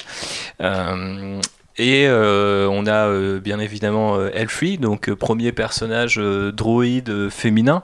Donc là, c'est plutôt cool. Je sais pas ce que vous avez pensé du perso, brièvement encore une fois, mais si vous avez aimé ou détesté. Alors, je l'ai adoré dans Last. Shot, de Ouais, le, roman. Ça m'avait donné très envie du coup de la voir dans le film. Et euh, j'étais assez déçue parce que finalement, euh, bon bah, du coup, vu que c'est un droïde féminin, forcément, elle a une démarche très stéréotypée. Enfin, pour le coup, c'est pas très euh, subtil, on va dire. Bon, adoré le côté droïde qui se bat pour les droits des, des droïdes et des femmes et tout ça. C'est assez, on va dire, contemporain. Ouais, comme, mais euh, est-ce que problématique. justement, mais tu trouvais pas que c'était un peu. euh, Enfin, j'ai l'impression qu'ils s'en moquent un peu dans le film. oui, du coup, ça a fait Du un coup, c'est un peu chelou. En fait, on la voit tellement peu que du coup ça donne l'impression que ça sort de nulle part et que c'est juste un juste droïde un peu euh, dérouillé, timbré, c'est ouais. ça. Et ce qui n'arrange pas non plus aussi, c'est euh, le côté de la relation avec Lando. Enfin, en fait, j'ai l'impression qu'ils ont fait un droïde féminin uniquement pour dire que Lando couche avec des, couche avec des robots. Ça m'a un peu gêné pour le coup. Enfin, je trouvais ça pas forcément. Enfin, c'est pas vraiment la meilleure façon euh, de montrer que Lando est pansexuel. Qu'est-ce que vous en pensez, Océane, euh, Constance? Oui, non, alors je vais voir, vous avez un truc, je n'ai pas vu solo. Elle n'a Parce rien que- loupé. Non, mais c'est pas, c'est pas grave. Voilà. Alors, j'ai vu, je- mon copain m'a dit, Océane, devant ce film, tu serais très énervée devant le traitement des personnages féminins. Et c'est vrai que quand je, je lis ce. On ce salue qu'ils- d'ailleurs. Ouais, on le salue. Et c'est vrai que euh, en voyant euh, ce qui s'en dit autour, j'ai pas l'impression que je loupe grand chose jusqu'à mon rattrapage. Moi, je pense qu'il y a un petit. euh, c'est pas un retour en arrière, parce qu'en fait, c'est plutôt qu'on se retrouve avec des personnages qu'on pourrait voir dans pas mal d'autres blockbusters classico-classiques de Hollywood. Bon, mais je pense que le retour en arrière convient bien euh, pour Solo en tant que film Star Wars euh, par rapport aux trois derniers. hein. Enfin, sur beaucoup de choses. Ouais, mais du coup, en fait, c'est pas. y compris la représentation. Pour moi, on n'est pas du tout sur, euh, tu vois, un retour en arrière, genre on n'est pas sur du Padmé ou sur du Leia. Hmm. On est sur un truc, euh, enfin voilà, genre euh, comment euh, Kira, euh, c'est ce cliché de la femme fatale du film noir, qui en plus a des costumes pas très inspirés d'ailleurs, je trouve au passage, et qui, qui, en plus jusqu'à jusqu'à la fin du film se retrouve à avoir un arc. Un peu euh, genre euh, ok euh, elle était elle était avec euh, Han Solo euh, à un moment donné de sa vie. Elle se retrouve sous la coupe d'un autre mec. Et à la fin au moment où elle se libère eh ben bim elle se retrouve encore sous la coupe d'un d'un autre kéké là. Enfin c'est pas cette fois. c'est pas c'est pas très enfin je sais pas j'ai- pas trouvé que sa trajectoire euh, racontait grand chose sur son personnage. Mhm. Euh, et du coup petite déception et pareil sur le droïde ben en fait c'est- triste que son combat en fait contre l'injustice euh, devienne un ressort euh, humoristique. Alors que concrètement la question de la liberté des droïdes dans Star Wars enfin elle se pose carrément parce que c'est des êtres qui ont l'air d'être totalement conscients et qu'on en réduit en esclavage. Donc pour le coup ça, ça valait le coup d'un peu plus de sérieux je pense sur, sur la question Et euh, est-ce qu'on a envie de placer nos espoirs dans une fitness ou pas du tout Oui. ok. On dira pas- peut-être pas beaucoup plus pour pas spoiler Océane, mais voilà. Moi j'ai trouvé justement que c'était une représentation assez euh, intéressante, assez nouvelle, et il y a tellement peu de choses qui sont dites finalement dans le film que ça m'a. Peut-être l'un des trucs qui me le. frustrant. Voilà, qui m'a le plus Euh, frustré. En fait, ce qui m'a beaucoup déçu, c'est. Enfin, du coup, je te l'ai déjà spoilé tout à l'heure. Oui, elle m'a- un peu spoilé Ah, tout à l'heure. Vous pouvez parler, hein, Mais euh, enfin, le fait que le gros plot twist du film, c'est soit que ce soit une, ce soit que ce soit une femme, bah, je trouve ça assez finalement, euh, ouais, voilà, une jeune femme, bah, c'est un peu euh, nul. Enfin, je veux dire, si c'est juste ça le, le ressort par rapport au personnage, c'est un peu décevant, euh, parce qu'en plus ça enlève un peu de la possibilité finalement au personnage de s'épanouir, euh, parce que du coup, voilà, on la cache sous un masque, on veut, on veut cacher que c'est une femme à tout prix, alors que finalement c'est pas si surprenant que ça. En plus, ça avait fuité avant, je crois. Mais euh, quand j'ai vu le film, ça m'a pas tant surpris. Et puis en plus, le fait que voilà, finalement, ce soit pas une méchante, mais qu'elle elle appartienne à la rébellion, bah, c'est pas surprenant non plus. hein. La rébellion, elle a été créée par, les, par, par des jeunes femmes, justement. Et pour moi, c'est. Continue la longue tradition. C'est ça. Et surtout, j'ai un gros sentiment d'injustice pour euh, Erin Kellyman qui joue euh, Enfys, du coup, parce que elle, a- elle est pas connue, elle est toute jeune et elle a la chance de pouvoir être dans un Star Wars et elle a eu aucune place dans la promotion, alors que Tandy Newton, qui était très présente dans la promotion et malheureusement elle a été un peu évincée pendant le film. Donc, enfin, et Trop, trop je trouve ça un peu. euh, tout, tout ça est frustrant. En résumé. Bah, on va passer à la petite conclusion maintenant qu'on a fait le tour euh, de Lucasfilm sous l'ère Disney. J'espère que euh, l'avenir nous réserve plein de personnages euh, féminins et de créatrices euh, euh, très très cool et très très inspirées si possible. Mais on va en reparler tout de suite dans la conclusion. C'est du beau boulot ce décollage, non? Vous savez qu'il m'arrive encore de m'épater moi-même Mais qu'est-ce que vous projetez de faire maintenant? Boire un verre? Et ensuite? La fête est terminée. Plusieurs botanes sont morts pour nous fournir cette information. J'aimerais voir un peu d'optimisme ici. Ça, c'est ce qui s'appelle une course de modules. Alors déjà merci euh, à toutes et à tous, puisqu'il y a aussi un Jean-Baptiste à cette table, euh, de m'avoir suivi dans ce petit euh, podcast programme à, à- à portée éducative, ludique et éducatique. J'espère que ça vous euh, a plu. Euh, euh, vous allez me faire une petite présentation, hein, parler de, ce que vous avez envie, je sais pas, est-ce que vous, vous apparaissez ailleurs, est-ce que vous avez envie de faire un coup de pub à quelque chose et mais avant ça, vous allez quand même nous dire qu'est-ce que vous voulez comme personnage féminin. genre, c'est quoi le prochain truc? Et je veux un archétype, hein, je veux pas un truc de 10 minutes. Là, vous faites vite. Ouais, je sais, je donne des ordres, je suis un mec, je suis comme ça. Mon archétype, ce serait une réalisatrice principale sur un film Star Wars. S'il te plaît, Kathleen, pas tu une- peux le faire. Non pas une assistante, une deuxième, une réalisatrice de deuxième équipe. Voilà. Bon, ok. Euh, moi, ce serait des personnages comme ceux qu'on voit dans les objets transmédia, du coup. Par exemple, euh, Dr. Afra, que j'adore, une jeune femme d'origine asiatique qui est lesbienne, c'est canon. Et j'aimerais en voir à l'écran. Voilà. Effectivement, on n'a pas parlé de Afra dans les personnages, puisqu'on s'est limité au film, comme vous l'avez euh, compris. Mais je pense que Afra ne tardera pas à apparaître sur les écrans à un moment ou à un autre. De toute façon, je touche du bois. Euh, ben, J'aimerais plus de femmes euh, derrière les écrans, notamment au scénario, à la technique, euh, aussi à la musique, hein, à la photo, tous ces domaines-là euh, qui, qui relèvent peut-être plus d'un- de, de- qui sont peut-être moins significatifs hein, euh, quand tu regardes un film. que tu t'en rends moins compte. Tu t'en rends moins compte. Après, euh, j'aimerais aussi plus de représentation euh, queer, plus de, de représentation pour les femmes euh, racisées et qui soient pas seulement des 34, mais aussi avec des, des tailles différentes, puisque ça reste quand même un univers de femmes très très minces. Et ça, j'aimerais aussi que ça change parce que euh, je pense que si tu veux proposer vraiment une révolution et euh, proposer euh, des films Star Wars qui correspondent à l'image de la société, euh, c'est pas seulement en représentant les canons, mais c'est aussi en représentant les vrais gens. Et je trouve que bah, c'est l'industrie du cinéma qui a un gros problème avec ça, hein. mais je trouve que Oui, ça ne se limite malheureusement pas à Star Wars. voilà, je trouve que Star Wars pourrait ouvrir la voie et honnêtement, ce serait tout à leur honneur et je suis sûre que les réponses seraient favorables, qu'ils se laissent pas faire par une bande, par une bande de petits cons et qu'ils s'ouvrent de la même manière qu'ils se sont ouverts en faisant de Rey euh, l'héroïne Ouais, principale. parce que on peut, enfin, c'est à vous de le dire, mais j'ai l'impression que Star Wars mène quand même la charge par rapport à Hollywood sur toutes ces questions-là. Enfin, il n'y a pas de franchise qui taffe mieux que ça. Euh, bah, t'as- en face, t'as quand même Marvel, t'as DC qui tente avec Wonder Woman de faire une Marvel a toujours pas fait un, mais- perso- un film centré sur un personnage féminin. Ouais, après t'as Captain Marvel qui arrive, mais c'est vrai que c'est. En 10 ans d'existence. C'est vrai. Après, bon, tu as DC qui, euh, qui a commencé avec Wonder Woman, Ah, DC. Star Wars, souvenez Disney. Cinéma.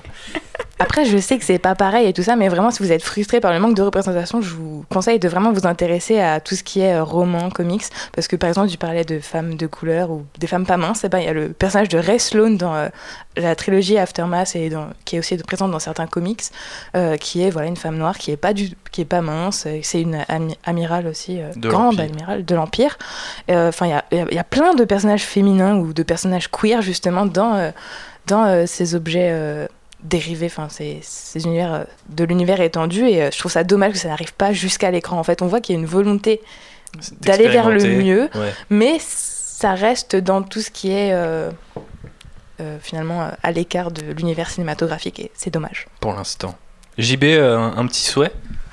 Toi, on sait que tu aimes bien Dr. Afra, donc. Bah oui, voilà, donc bah, elle arrivera. Série télé, elle arrivera. Elle sera là à un moment. Mais euh, non, moi je vais redire comme ce que je veux à chaque fois. Moi je veux un film sur euh, l'académie des pilotes. euh, et du coup, là, tu pourrais avoir euh, bah, plein de, de personnages féminins. Oui. Voilà. Ok. Le mec est, est consistant dans ses réponses. Et toi, Thibaut, tu j'apprécie. veux quoi? Euh, Moi, je veux tout. J'adore Star Wars, globalement. Aussi, évidemment, en termes de représentativité, un film avec que des Wookiees. Ah oui. Et on, on- on met euh, tous les gens qui sont pas blancs euh, sous les masques et comme ça, ça. On, on est vachement bien.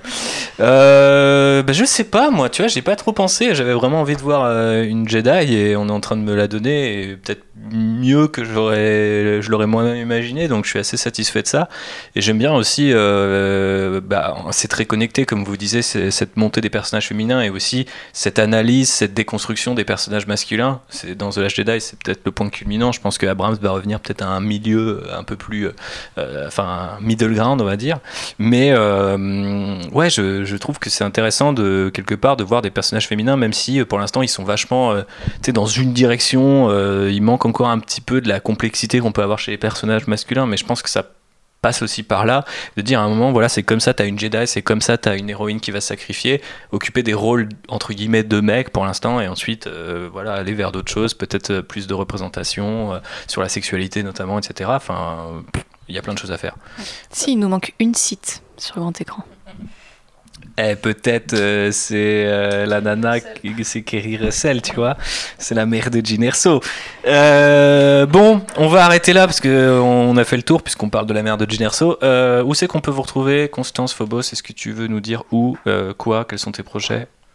Alors, vous pouvez me retrouver sur Twitter, at HiPhobos. Euh, voilà, je suis aussi cosplayeuse, donc vous pouvez retrouver euh, ma page Phobos Cosplay sur Instagram ou Facebook. Euh, et mes projets, je prépare en ce moment un podcast que, de la série Actioner avec ce bon David. Qu'on salue aussi. Qu'on salue. Salut David. Voilà, donc je ne devais pas tarder à vous parler d'un de mes films préférés de tous les temps. Je vous invite donc euh, à ce prochain numéro pour découvrir lequel c'est. Oula, teasing de ouf Waouh, l'univers partagé des podcasts. Oui, est-ce que c'est le moment où on recommande des objets euh, médiatiques euh, aux gens? Ça, c'est dans le podcast de César, mais tu peux le faire aussi ici si tu as envie. Voilà, j'impose les Hommage traditions. collatéral, voilà. Tout à fait. Euh, et ma recommandation du moment, euh, j'en ai parlé sur Twitter il y a quelques jours, c'est Nanette euh, sur Netflix, le spectacle de Hannah Gatsby, Gatsby, je sais pas comment ça se prononce, qui est une vraie claque. Ça commence comme un spectacle humoristique un peu lambda et en fait pas du tout. Ça vous emmène très très loin dans, dans les émotions et c'est un truc euh, Et hyper dans des puissant. sujets dont on a parlé aujourd'hui d'ailleurs. et oui, ça, ça parle de d'histoire de l'art, de santé de droits des femmes. euh, Ça parle aussi de violence sexuelle. Donc, euh, si c'est des sujets euh, qui, qui vous touchent, faites peut-être un peu attention. Mais c'est vraiment euh, hyper. Enfin, c'est- ma claque de ces derniers jours. Je l'ai vu le week-end dernier. Je n'arrête pas d'y repenser. Voilà. Marie, tu n'es pas obligé de, de, de, de décliner quoi que ce soit si tu as envie de rester dans l'anonymat tel Fulcrum. Bah, Petite non, référence ça Star va. Bah, alors du coup, bah, moi, je suis aussi sur Twitter, donc je suis bon babouze sur Twitter. Belle référence à Harry où- Potter. Voilà, où je fangirl beaucoup sur des objets divers. Euh, et donc euh, l'année prochaine, normalement, je commence mon doctorat, du coup, sur les objets transmédia Star Wars, justement, et la représentation des femmes dedans. Et euh, donc, euh, je risque de faire appel à la communauté des fans de Star Wars aussi, donc euh, Mais donc, euh, restez, euh, Restez à l'écoute. Euh, non, mais n'hésite pas à revenir nous voir du coup dans ce cas-là à, ce moment-là parce qu'il y a Avec plein de choses à dire. Et euh, si vous nous écoutez en direct de l'Olonette euh, à bord de votre vaisseau, hein, n'hésitez pas à filer un coup de main à Marie. On sait jamais si le, le- le temps a passé de depuis et qu'elle a son doctorat déjà ou qu'elle est pas loin mais qu'il lui manque un peu de, des stats à mettre dans le Voilà, logiciel chiant et nul. Voilà. C'est tout? Bah oui, C'est déjà pas mal. C'est déjà pas mal. Non, non, je, je vais être sûr de, je vais être sûr de pas couper la parole. Attendez. La meuf, elle fait un doctorat, c'est tout euh C'est tout parce que en fait, euh, moi j'ai pas le bac, mais je, je gagne quand même plus que toi. Alors euh, du coup, euh, Océane. Alors, bah, donc mon podcast euh, que j'anime en compagnie de Sofiane et Douglas, c'est le Marvel Initiative Podcast pour une pause estivale. Donc, on a enregistré les aujourd'hui. branleurs. on a enregistré aujourd'hui l'épisode sur Ant-Man and the Wasp. Ah ça va alors. Et euh, la semaine prochaine sort notre dernier épisode de la saison sur nos tops et flops du euh, Marvel Cinematic Universe. Normalement, avec mon cher et tendre Corentin, nous préparons un podcast sur l'œuvre des sœurs Wachowski. Euh, et quant à moi, bah, je, je, je, je- voilà, je sévis sur Twitter, je, je retweete du citron et du... Beaucoup de foot en ce moment, je trouve. hein. Et beaucoup de foot. euh, Je trouve que ta ligne Jedi elle a vachement changé. C'est le Jedi à nous, voilà, c'est football. Voilà. Eh, on est champions les gars. Il fallait quand même placer une petite référence. Donc euh, voilà, moi je parle surtout sur mon Twitter, je parle de musique, de cinéma, de représentation, de séries et de comics, c'est Octanexit. Voilà. Et on va terminer avec l'ami Chibou. Mon Jibouille, quoi de neuf dans ta galaxie Bah, quoi de neuf dans la galaxie Lancement nul à chier. hein. Bah ouais, bah attends, euh, truc de fou, j'ai trouvé du travail. Ah ouais, quand même. Donc à partir bah, du, du mois, du mois d'août, j'aurai un travail, donc euh, je serai un petit peu moins sur Twitter à faire des blagues de foot et d'Emmanuel Macron. Ok, dommage. Mais Mais, si la contrebanderie n'est jamais finie. Voilà. Mais sinon, bah, JB Balier, comme d'habitude. hein, voilà.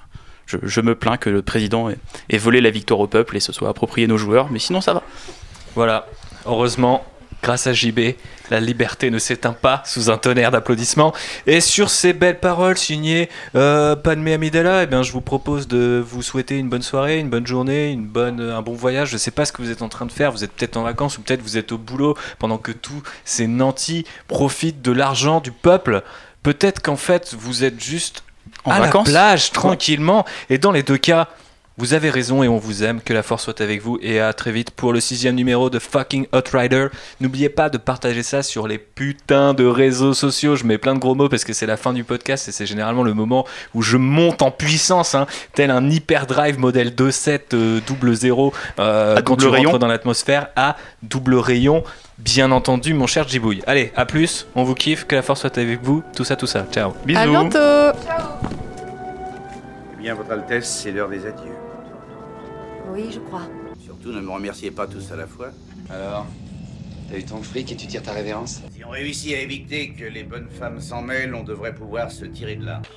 Oh Tu fous la merde partout Je m'énerve pas, petit gars. Prends ta pelle et ton seau et va jouer. Allez, on y va,